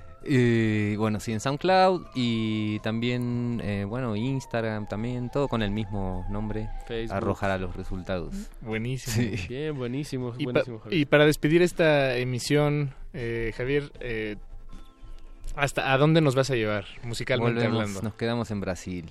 Ah, Ah, bien. Sí. ¿Qué, qué país Con- tan más grande culturalmente, la verdad? Y bueno, en muchos otros sentidos también. Sí, no, no, eh, geográficamente, pero no, culturalmente y musicalmente Brasil es potencia mundial. Totalmente, sí. Totalmente. Javier, muchas gracias por, por darte la vuelta, por traer los 20 A ustedes, kilos de petróleo, por traer la lonchera donde estás reproduciendo, la lonchera de baterías donde estás reproduciendo los vinilos. Y, y bueno, hacer la invitación una vez más eh, al Carnaval Baidorá que se celebra este fin de semana en Tlaltizapán, Morelos. Que bueno, dices que ya no hay boletos. Eh, Ya no hay ¿verdad, boletos, entonces la invitación es eh, más bien a, a- ¿Cómo que ya no hay boletos? Algo así Ya- bueno, yo, yo vi una imagen en redes sociales que, que ya no hay... Ah, sí, no, ya no hay nada de boletos a la venta. Eh, sold out, todas las ventas agotadas. Pero pues qué gusto, habrá mucha gente escuchándote. El sábado a las gusto 3 de la tarde. Estén atentos. Y bueno, pues vamos a despedir esta emisión con más música de Brasil. Muchas, muchas gracias, Javier. A ustedes, a Sonido ustedes. Martínez en la casa. Y nos despedimos de estos micrófonos. Eh, muchas gracias a Eduardo Luis, Eduardo Luis Hernández, Hernández, productor, amigo, colega, vecino. A don Agustín Molia en los controles técnicos. Y bueno, de este micrófono se despide su servidor Apache o Raspi. Y su servidor Paco de Pablo. Nos escuchamos el próximo lunes a partir de las 9 de la noche. Cultivo de ejercicios, no le cambie. Continuamos con Gla Gla Gla Gla Gla Glaciares.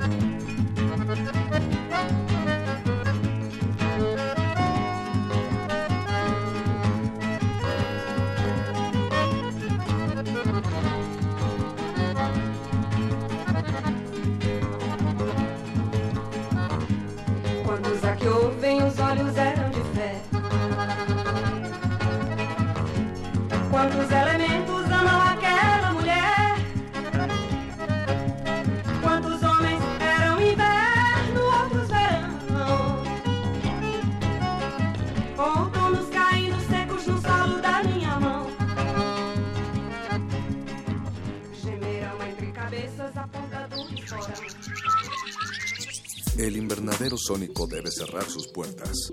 Un procedimiento de rutina. Respira. Vuelve. Cultivo de hercios.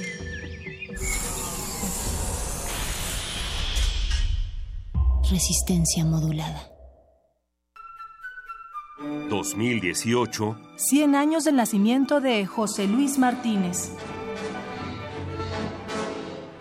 Escritor, historiador, diplomático y bibliófilo, fue considerado por Gabriel Said el curador de las letras mexicanas por cuidar, organizar y hacer legible nuestra literatura. Su biblioteca personal, actualmente propiedad de la Biblioteca de México, es catalogada como la mejor biblioteca literaria del siglo XX.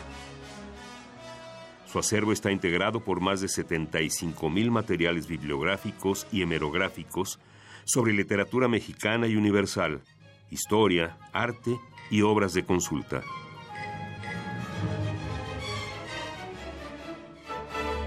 José Luis Martínez. 96.1 de FM, Radio UNAM, Experiencia Sonora.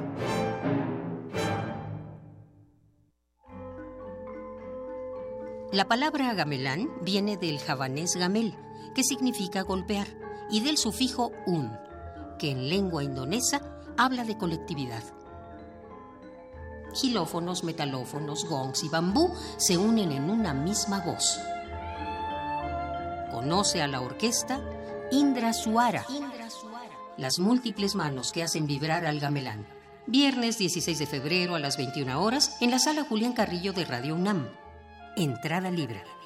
Sé parte de Intersecciones, el punto de encuentro entre varias coordenadas musicales. Imagina un día sin atención médica para ti y tu familia. Un día sin desayunos escolares para los niños más necesitados. Sin créditos y apoyos para la vivienda. Sin maestros, escuelas ni educación gratuita. A veces no valoramos lo que tenemos sin pensar que un día podemos perderlo o nos lo pueden desaparecer. Hemos construido las instituciones que hoy nos protegen y benefician a todos. En el PRI apostamos al futuro. Piénsalo. Yo prometo, en mis primeros meses de gobierno, generar recorrido empleos pueblo por para los pueblo jóvenes y que casa no lo por tienen. casa Yo para prometo, atender en mis primeros gobierno, meses de generar gobierno, empleos para los jóvenes que no lo tienen. Es momento que los políticos guarden silencio. Y hablen los ciudadanos. Nuestras propuestas nacen al escucharte a ti. Con Nueva Alianza es de ciudadano a ciudadano. Para tener el México que queremos hay que decidir. Para poder decidir tenemos que participar. Y para participar hay que recoger nuestra credencial para votar. Recuerda que el 16 de abril es la fecha límite para recoger tu credencial en el módulo del INE donde hiciste el trámite. Porque mi país me importa, yo ya estoy listo para votar en las próximas elecciones. Instituto Nacional Electoral, INE.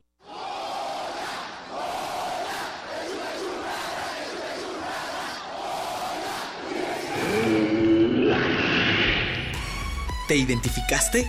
Identifícate con Fundación UNAM y ayuda a becar a miles de alumnos universitarios. Súmate 5340-0904 o en www.funam.mx. Contigo hacemos posible lo imposible.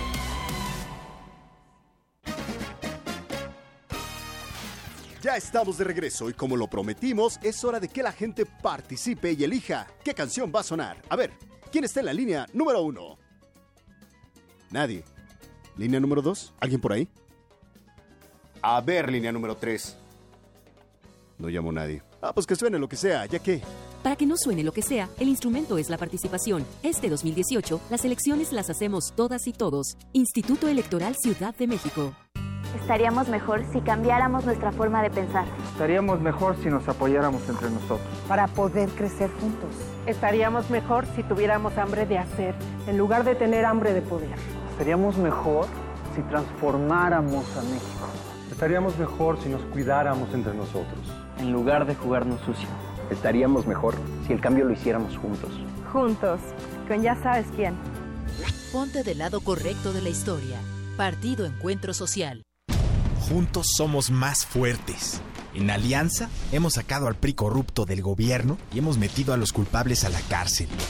Todos juntos haremos un México más justo, más seguro y más contento. Para eso el PAN, PRD y Movimiento Ciudadano hicimos un solo frente. Vamos a cambiar la historia, porque cuando estamos juntos somos más fuertes. PAN, el cambio inteligente.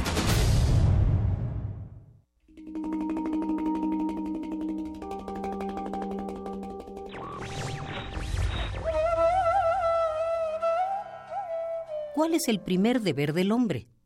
La respuesta es muy breve. Ser él mismo. Henri Johann Ibsen.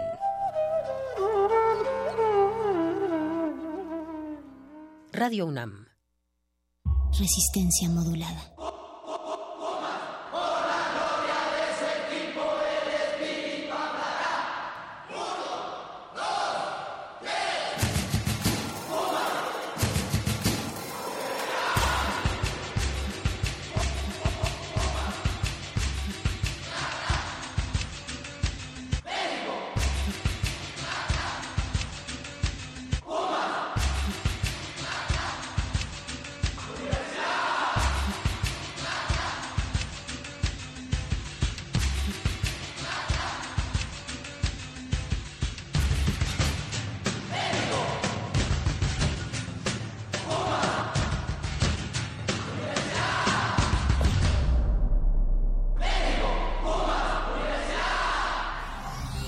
Resistencia modulada.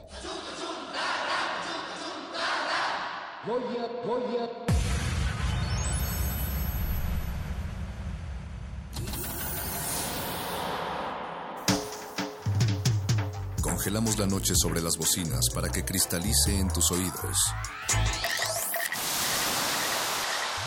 Fractalizamos los sonidos para tender puentes imaginarios. Glaciares. Túneles infinitos para el fin del mundo. Abuelita, soy su nieto. Nothing can stop me, abuela. One day I'll have to put it all alone at the beginning of this Glaciares. With a long piece of black needle. They'll see the black.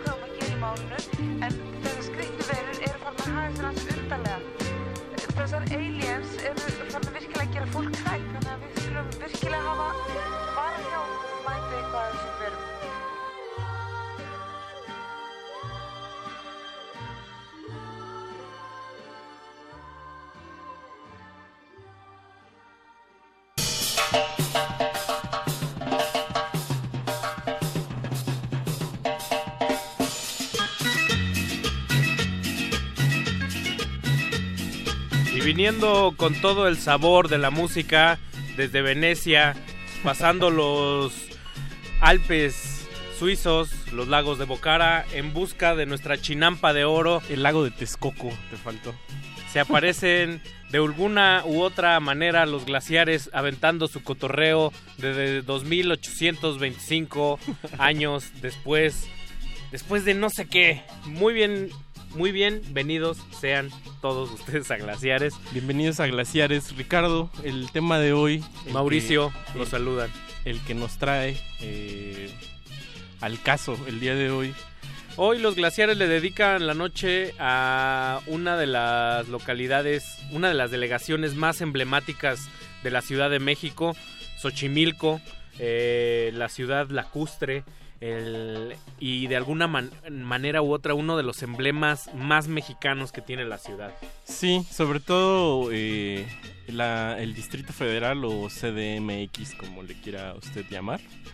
Y pues vamos a dedicarle esta noche a esa zona lacustre. Eh, y abrimos con una canción que es como con un samplercito de, de Vicente Fernández. Que nada más y nada menos arpa. de que es de Deltatron, que es algo así como un Dream Team del 2000 que un añito antes de que existiera Gorilas, Dan the Automator se junta con Del the Funky y con Kid Koala para formar Kid Koala. El Kid Koala. El Kid Koala. el chico Koala. Para formar uno de los combos más desternillantes y padres que han existido en el hip hop, hip hop abstra- abstracto y que Sí. toman este sampler que nos remite mucho a Xochimilco que Por el que- timbre del arpa, ¿no? Como que... hay que recordar mucho que Glaciares se construye de una investigación a ver qué nos dice, qué puentes eh, tendemos y de alguna u otra manera en nuestra investigación sobre Xochimilco salió a relucir, al relucir mucha música mexicana, mucha marimba, mucho mariachi y Sí. sobre todo esta conjunción, yo creo como el timbre de la marimba junto con el mariachi da esa sensación de acuosa, colorida y además festiva, ¿no? Eso, eh, es, es un. Digamos, es un lugar colorido y, la gama de colores, así, desde los grises más urbanos a las flores más coloridas.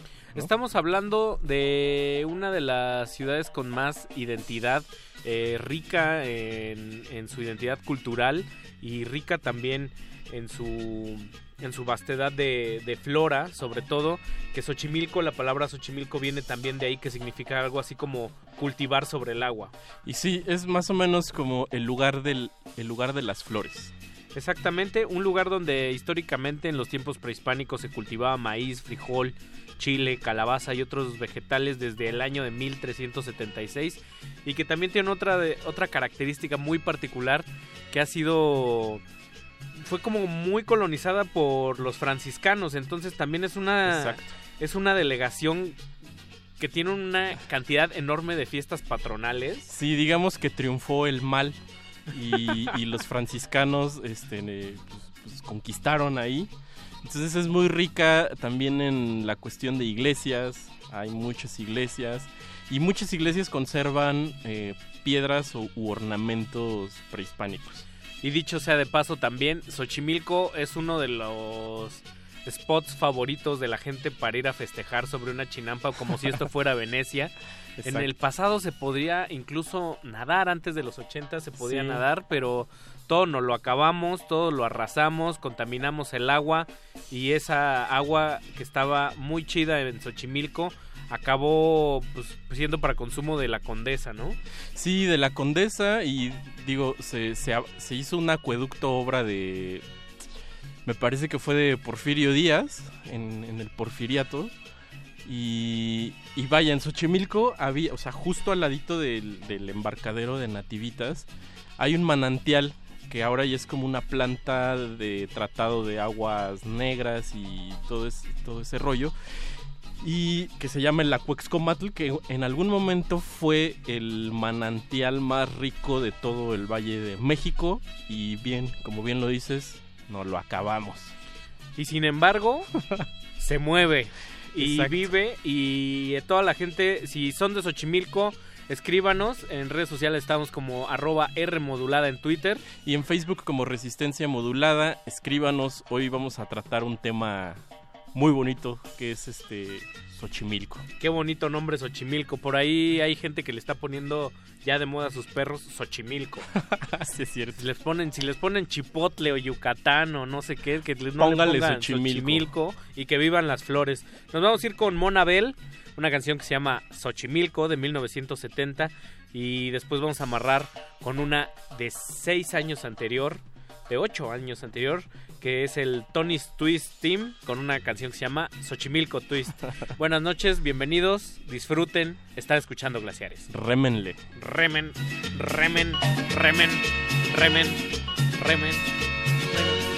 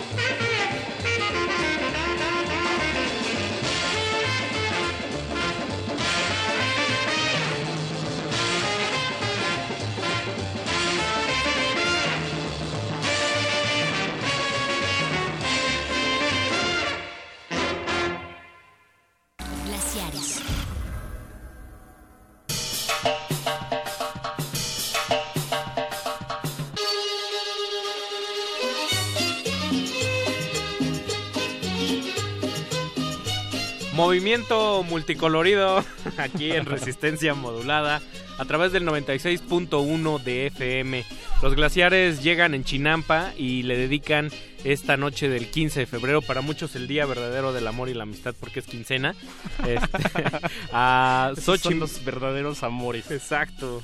Acabamos de escuchar Xochimilco de 1970 con Monabel, un caso muy bonito y paradigmático de que históricamente Xochimilco ha generado y ha detonado la fascinación en los extranjeros, al igual que Acapulco en su momento en los Sí. 60. Eh, Monabel era una cantante chilena, ella falleció en hace 10 años, el 2008 en Tijuana, y este disco se lo armó con el compositor venezolano Aldemaro Romero. Aldemaro Romero en un disco que se llamaba la, La Onda Nueva en México. Aldemaro Romero era tan importante en América Latina, en las discográficas, que le abrieron el catálogo del cancionero mexicano y le dijeron, queremos Vas. que hagas una reversión y se aventó un disco entero con Monabel. Se editó este disco en 1970 y hasta apenas el año pasado lo reeditó la Vampisoul en España. O sea, ha estado Órale. sepultado más de 30 años ese disco y hoy vuelve a sonar aquí a través de las frecuencias de resistencia Que modulada. esta, esta es, es la, esta canción de Xochimilco es la que compuso Agustín Lara. Es la original de Agustín Lara que la han hecho miles y miles de personas. Sí. A poco, a poco y a desde- muy pocos, o sea, yo creo que también la canción no hay que, o sea, vaya, no es lo mejor de, de- Bueno, incluso hasta Agustín Lara se le escucha difícil. No es la de las mejores Sí. canciones de Agustín Lara, Sí. definitivamente. no lo quería decir. Pero con estos arreglos y con la onda ahí medio, medio pop turista sesentera de, de Monabel, este, pues adquiere otro matiz. Por ahí si pueden, busquen en YouTube, hay una versión de Eugenia León, que Ah, sí, también con pianito nada más en la televisión, que le queda bastante chulo. Eugenia León, que vino hace ocho días a Hace ocho días Resistencia Modulada, con- con los cultivos de Con los cultivos de hercios. Me impresionaron.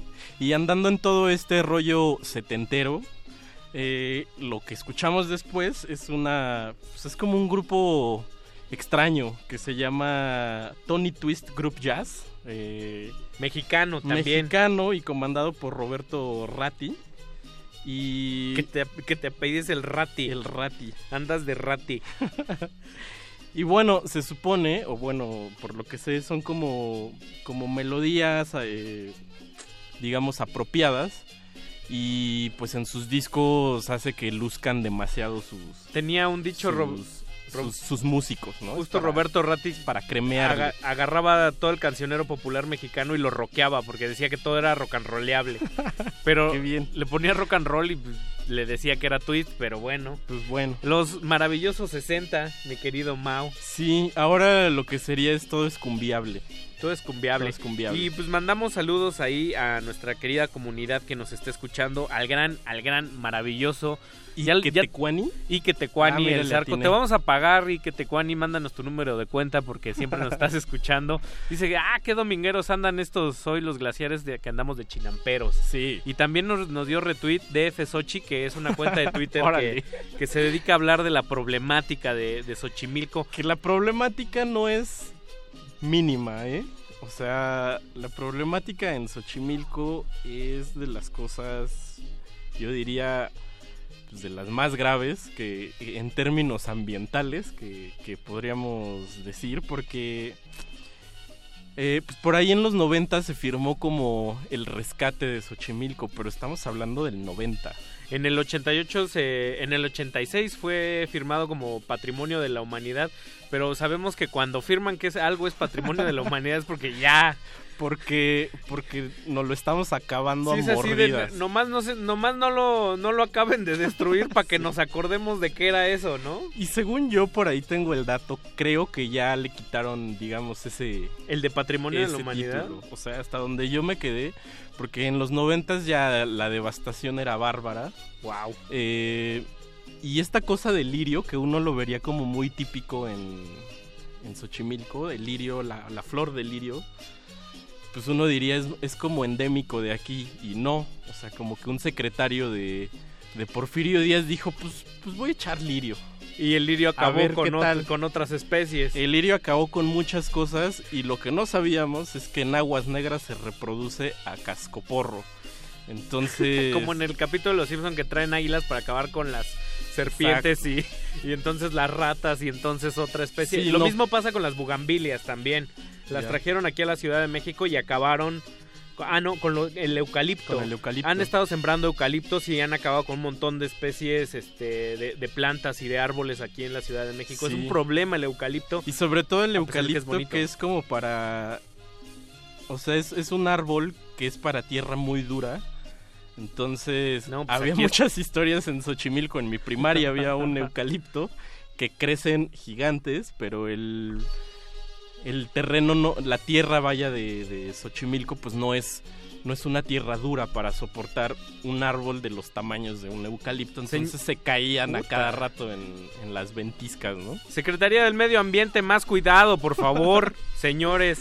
Y también, así como hacemos a veces de forma lúdica la leyenda de los glaciares, en las que el día que dejen sonar los glaciares, igual que la música yayuca de Marruecos, que el mundo va a dejar de existir, hay una leyenda que no es del todo leyenda, que es si me- un día bloquean a México sus su- sus vialidades, sus, sus salidas de donde traemos comida, este y extermináramos, extirpáramos Xochimilco, el DF tendría un gran problema de alimentación, porque Sí. el DF no produce nada. Sí, ¿no? Y justo Xochimilco es uno de estos bastiones donde se cultiva. Se cultiva Todavía. todavía. Las se, flor- se cultiva, se Ya, ya. cultiva, pero pero también hay algo ahí como que, que ven un poco mal los lugareños porque las aguas de riego, mi querido Ricardo, pues son aguas negras, aguas tratadas. Entonces, pues sí está rico el elote, pero pues quién sabe qué nos estemos comiendo por ahí. Puta, mano. Y, tam- Entonces, y también las plantas. Si uno quiere ir a comprar buenas plantas y baratas, ahí hay una gran variedad. plantas y flores. eh, digamos que los, la- los, los lugareños oligarcas de Xochimilco se dedican a la planta y a las flores. Ese es la, el- los señoríos de Xochimilco. La- el, el poder adquisitivo grande es, es, es de las es de la planta, de las flores, y muchos de ellos tienen sus puestos ahí en Jamaica y distribuyen flor y, y plantas ahí en el mercado de Jamaica, pero también en el mercado de Xochimilco y parque ecológico y lo que quieras. Dice el Zarco, dice, pues pero ya lo dijo Héctor Suárez que el eucalipto lo trajeron porque era bueno para la circulación vehicular. pues vámonos con otras dos canciones. Justo hablábamos de la fascinación de Xochimilco. La fascinación por el agua. Y la fascinación por los lugares. Entonces juntamos lo mejor de Xochimilco y lo mejor de Acapulco con esta rolonononga de los Xochimilcas. Que es nada más Fuiste a Acapulco de 1967. Y luego vamos a amarrar con otra del mismo año, con un gringazo que se llama Peter Nero, que también se llama Xochimilco. Xochimilco. Una especie de... Y como- las dos del mismo año. Como de Frank Sinatra musical, de Petatiux, que era presentador. Las dos de 1967. Y justo ahorita que es esa como idea o que dices de Xochimilco a Acapulco son como ideas muy arraigadas en nuestra en nuestro pensamiento chilango. ¿no? Sí, demasiado. La, Pues- la aspiración al agua desde la urbe gris. Pues eh, desde aquí los glaciares rinden un homenaje a la ciudad lacustre con todo el corazón que distingue a, a lo mexicano, que es un, un amor que extermina, un Sí. amor que... Una, una- un amor que devora. Arroba R modulada en Twitter, resistencia modulada en Facebook, Facebook hashtag glaciares, hashtag. Xochimilco. Escríbanos, vámonos.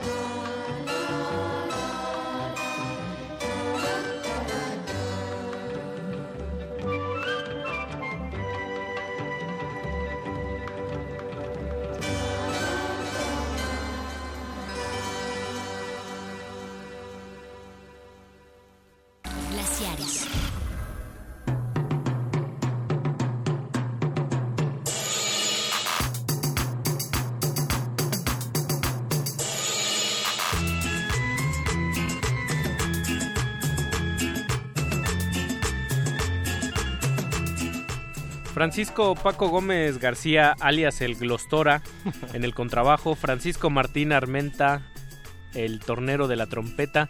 César Sosa, alias el Patiño, en el acordeón. Y Antonio Caudillo en la batería. Ellos eran los abuelitos de Botellita de Jerez, de Café Tacuba y de todo lo que tenga con humor en el rock mexicano. Conocidos mejor como. Con el rock y con el folclore. Exacto. ¿No? Los Ochimilcas, unos músicos que eran, me parece, eran jazzistas, eran de conservatorios, eran muy versátiles, muy complejos, pero se dedicaban al cotorreo, Al cotorreo. mano, con uno de los nombres más bonitos, los Ochimilcas. En el, en el mejor sentido de, de- de las cosas. Al cotorreo. Nada más cotorreaban. Era otro México, dirían. Ahí sí, ahí se aplica. Sí, sí, era otro México. Fuiste a Acapulco del tercer disco de Los Ochimilcas, que responde al mismo nombre. Eh, un disco de 1967, poco antes de, ese emblemático y fatídico año que todos los universitarios mexicanos no olvidamos. Exactamente. Y bueno, escuchamos también a Peter, Peter Nero, también un tema de 1967, que pues otra vez, ¿no? Como que como que pensar en Xochimilco y, y como que llega no sé por qué a todos les inspira como ese twist como como acuoso como bueno esta esta de Peter era como como con un ukulele Y además tiene también un asunto ahí como que eh, vira en el, el imaginario popular entre... Como entre lo de clase baja mexicano, que no pudiste ir a Europa, pero pues mínimo vete a Xochimilco, ¿no? Ajá, digamos Ajá. una cosa Vete a dominguear allá a la trajinera, pero Sí. al mismo tiempo es como el, el lugar donde, en donde la clase alta se ha ido a poner unas Sí. borracheras astronómicas, ¿no? espantosas sí Y la clase media y la clase baja, bueno, Bueno, sí. o sea, sí. Es, de- es muy, Es- es muy democrático, Sí. sí. ¿Cómo está la onda del viejo embarcadero, del nuevo embarcadero? Xochimilco es muy, muy, muy grande y a veces la gente cuando piensa en Xochimilco piensa solo en un embarcadero trajineras y plantas y quesadillas. Sí. Pero las quesadillas no son endémicas de Xochimilco. Sí, entraríamos ahí en una discusión horrible. Pero, o sea, yo lo que recomendaría de, de, de ir a Xochimilco es que coman en el mercado. Y, o sea, pero tienen que ser de estómago, estómago duro. ¿Por qué? Corriosito. Eh, hay acosiles. Los acosiles son una cosa que son camarones de agua dulce. Suena arriesgado. Y suena arriesgado pensando en el deterioro. eh, en el deterioro ambiental de Xochimilco. Justo estaba Los corrobo- charales, que supongo que ahora son de, de granja, pero es como algo muy, muy típico.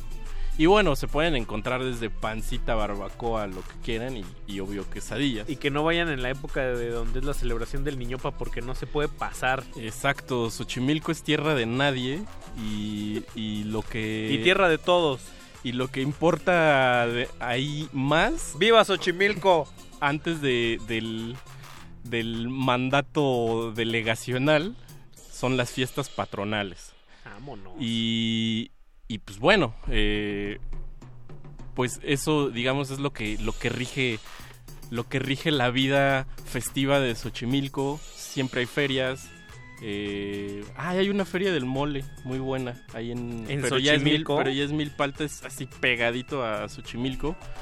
Y pues bueno, hay feria de la nieve, hay feria de lo que quieras, mano, ¿no? Pero lo padre es ir a comerse un elotito a- al mercado de Xochimilco, de este elote gordito more- morado.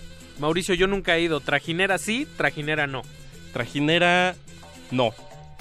Yo diría que no. O sea, vayan, visiten las iglesias. Justo en la, en la parroquia grande de Xochimilco, en el centro de Xochimilco, que en realidad no está en el centro de Xochimilco, sino está las, casi a la orillita de, de Cuapa. Eh, hay, hay pintura pues hay pintura como de 1300 y tantos originales, mano. No sé si el IMBA las conserve bien, pero hay réplicas increíbles de Caraballos. eh, y, y que sí datan como del 1300. Y aparte hay este de 1500 y todo eso. Y hay eh, obra así eh, original de Cristóbal de Villalpando, que también es de estos pintores de, de la colonia que, Bueno, que se trajeron. También hay los Quinkles genuinos, está el Museo Eso- Dolores esos Olmedo. están en el Dolores Olmedo, con los pavos reales. Vámonos. si usted creía que Coyoacán, Sí, no, no, vaya a Xochimilco. Vaya a darse ahí una vuelta. por favor. Trajinera no, ¿por qué? Porque pues digamos que Sochi ya es un charquito, mano, ¿no? O sea, esta idea del Esta idea de la Venecia de mexicana, la ¿no? Vene- no, no, no, ya no.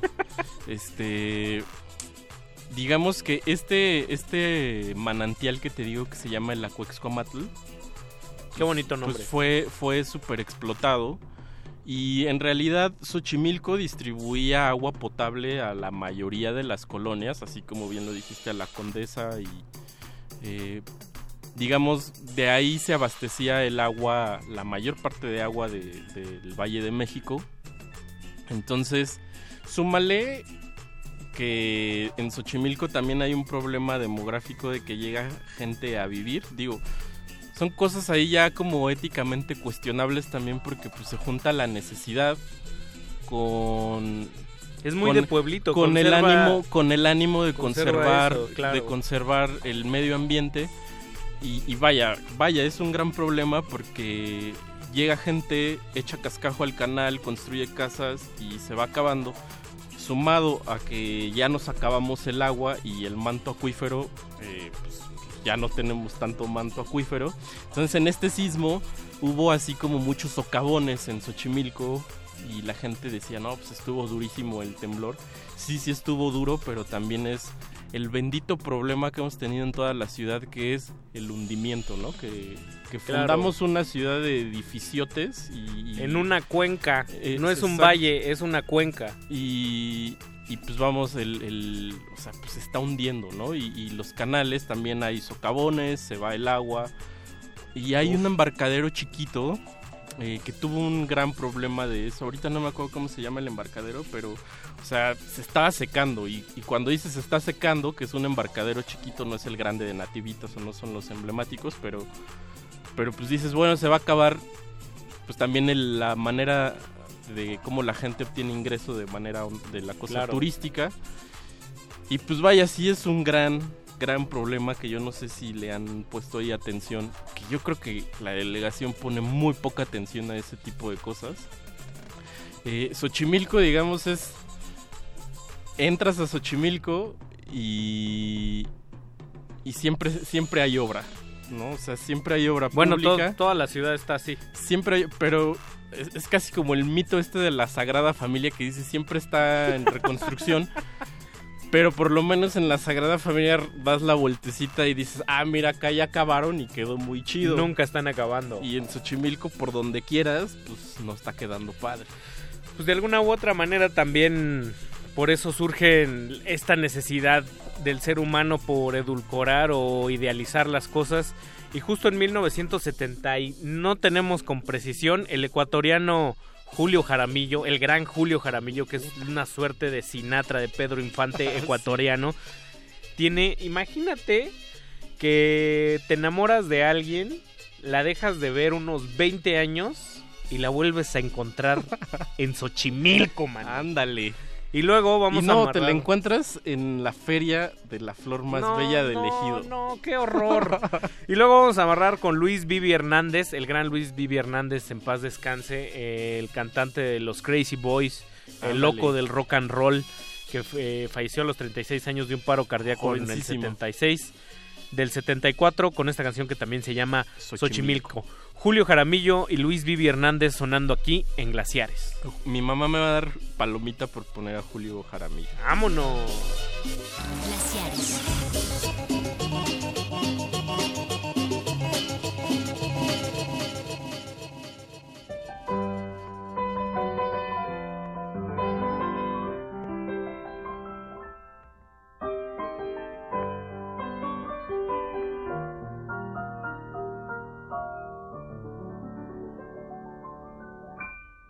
Huellas de un ayer tienen a mi ser tan aprisionado.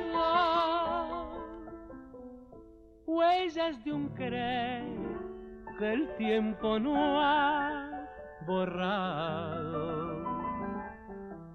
Preso en mis nostalgias se ahonda la herida y desesperado quisiera olvidar, pero en mi canción te vuelvo a encontrar.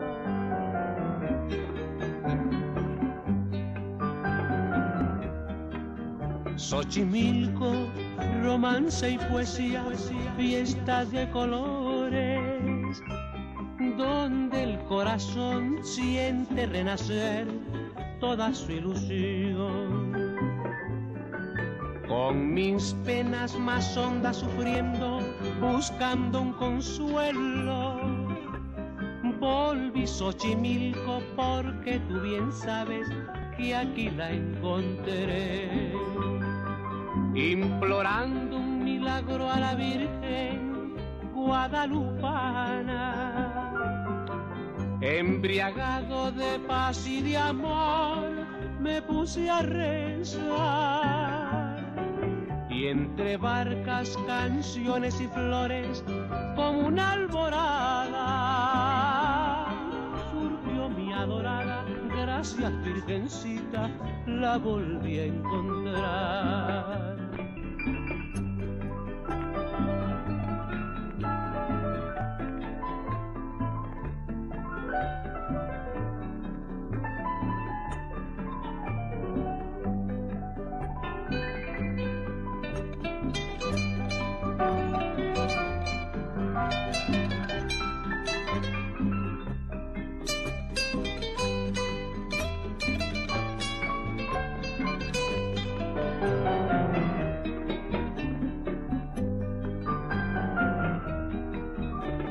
Xochimilco, romance y poesía, fiesta de colores, donde el corazón siente renacer toda su ilusión. Con mis penas más hondas sufriendo, buscando un consuelo, volví Xochimilco porque tú bien sabes que aquí la encontré implorando un milagro a la Virgen guadalupana. Embriagado de paz y de amor, me puse a rezar. Y entre barcas, canciones y flores, como una alborada, surgió mi adorada, gracias Virgencita, la volví a encontrar.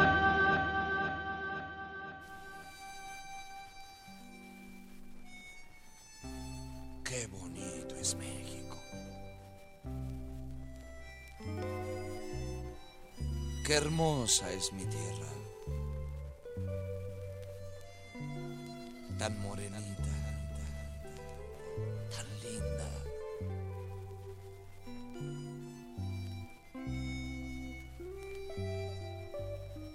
Tiene su cielo tan claro. Tiene cariño.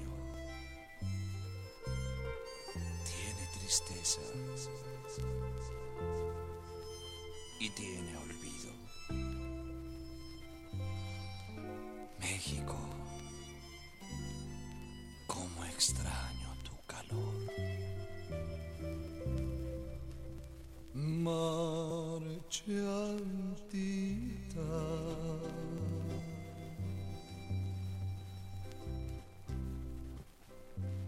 Veaste nomás la mañana, bonita.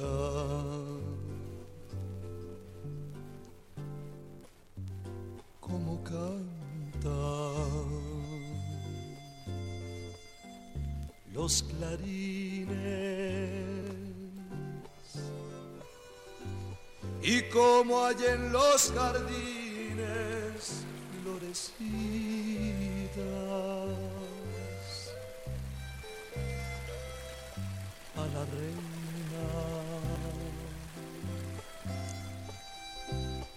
reina de la canción y la belleza tan bonita, tan discreta. Ay, que bien le quede el nombre de Violeta.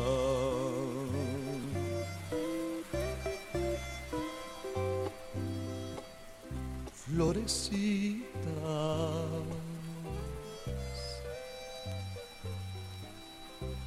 cortadas en las mañanas fresquecitas.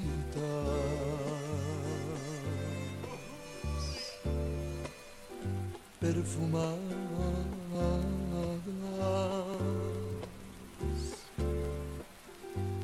Y con el rocío bañadas provecidas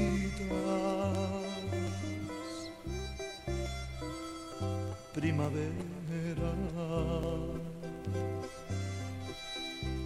que llegue en su trajinera engalanada Xochimilco Ixtapalapa. Qué bonitas florecitas mexicanas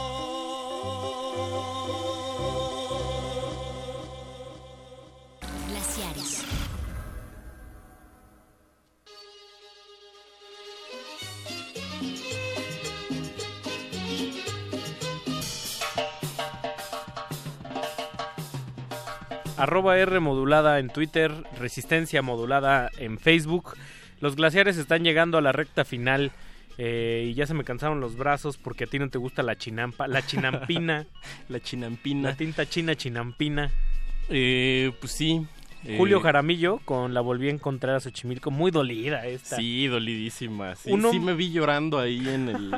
ahí tirado en el, en el, en el embarcadero, Fernando a media tra- a media trajinera. Sí, no, con... Ya, ya con unos, este... con unas flores ahí atravesadas. ¿no? Con unas flores, andaba con unas flores encima ya. Julio Jaramillo, un ecuatoriano que tiene un repertorio de aproximadamente 4000 canciones. Hijo. Y ahí por el 70 empezó su lado mexicano, su etapa mexicana. Y pues esta canción está ahí perdida en el limbo, no se tiene un registro fidedigno, pero se sabe que es de la primera mitad de los 70 Sí, le, le metí mucho al- a los boleros ya después, este Julio Jaramillo. ¿no? Buenísimo para los Sí. boleros. el- De ahí salió, de ahí salió el Charliza, que Es que sí, es el, es el precedente de Sí. la bachata y eso, ¿va? Ecuador. Arriba Ecua- Ecuador. saludos a este Ecuador. Ecuador 1, Xochimilco 0. Xochimilco cero. ¿Y luego qué escuchamos, Ricardo? Luis Vivi Hernández, que era el cantante de los Crazy Boys, como habíamos dicho, murió en el 77, un año después de... No, tres años después de esta canción de que es del 74. Si te fijas, todo el periodo comprendido de Xochimilco está entre los 50 Sí, y 70, ¿eh? esa fascinación. Sí. Y... Digamos que a nosotros en los 80 ya no nos tocó Pues nada. es que man. llegó el TLC, mano, y todo ese orgullo nacional se fue a la basura ni la, ni la colita le vimos a Xochimilco. No, no, así no, de- Carlos Monsiváis decía que la de los albores de los ochentas era la primera generación de estadounidenses nacidos en México, man. Órale. Porque ya no teníamos como esta, este arraigo cultural. Ah, yo Eh, pensé que domiciliario. Si la gente, digo, voy a hacer un comercial, eh, la gente va al Salón Corona que está en el centro del original. Hay una foto donde hay gente celebrando un gol. Sí. Es, es del gol que falló Hugo Sánchez en el Mundial. wow. Pero no hay Qué una- gran dato, Ricardo. no hay ese. una sola persona en esa foto con una playera de la selección. Claro. Entonces le preguntas al dueño y dice, pues es que eso no existía antes antes de los 80 no o sea, sí había, sí había, Pero, no eran comercializables. no, no había que patrocinado por refresquito o por cervecita o, Así que, o así. que Pascual. No, la gente usaba una camisa rosa con un logo ahí raro. O sea, Sí, no, no, pues no sí. eran, no éramos spots andantes, ¿no?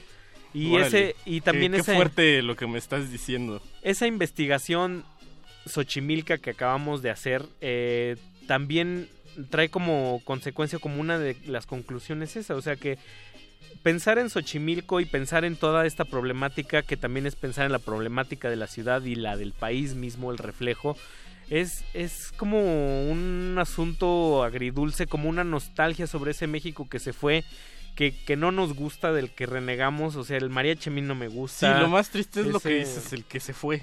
el que, el que ya sí, no ya. volvió, sí. Sí. Sí, sí, sí, o sea, era era un poco impensable. O sea, el- Claro. esos, esos temas que tocamos de, del rock, sí se siente que es un rock mexicano. O sea, eran Sí, mexicanos sí, sí. queriendo amachinar o apropiar el, el rock. el pero twist, el rock and roll. los claro. ochimilcas lo ponían lo mexicano en primer, en primer plano y luego venía como, Sí, el- claro. como el- la oda, ¿no? Ma- ma- maqueta de rock and roll y, y- y luego tu, tu singularidad endémica ahí encima. Pues nos despedimos de los micrófonos. ¿Qué hacemos con Xochimilco, con su halo franciscano, con sus tradiciones ahí todas medias mochas? eh, pero que Con- tiene toda con- la onda del Con mundo. sus delegados huevoncines.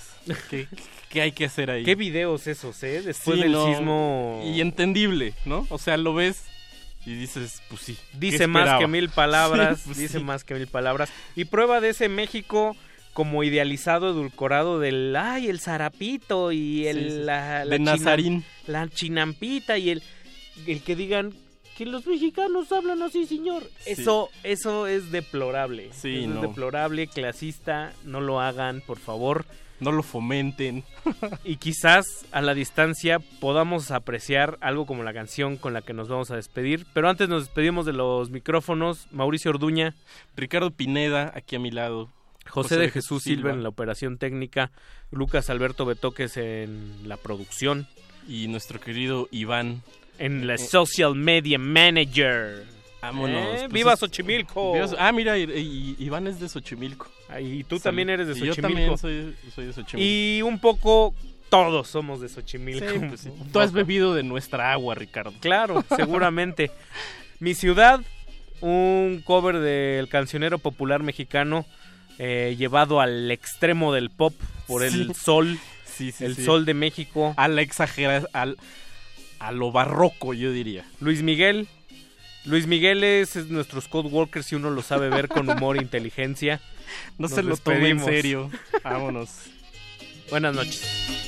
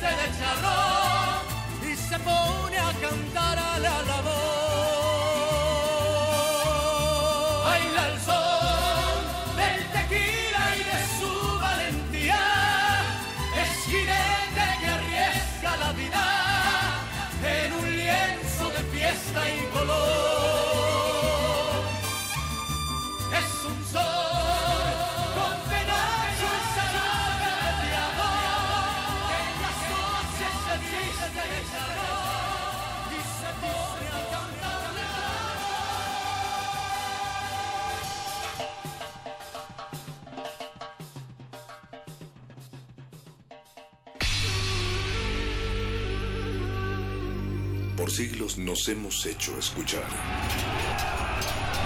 Nacimos como parte de esa inmensa mayoría.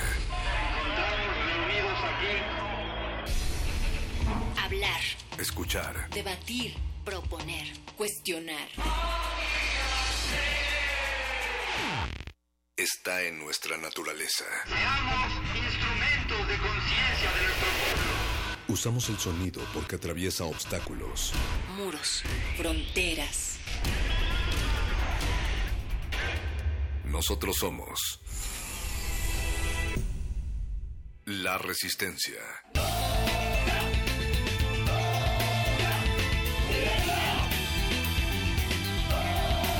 Resistencia modulada.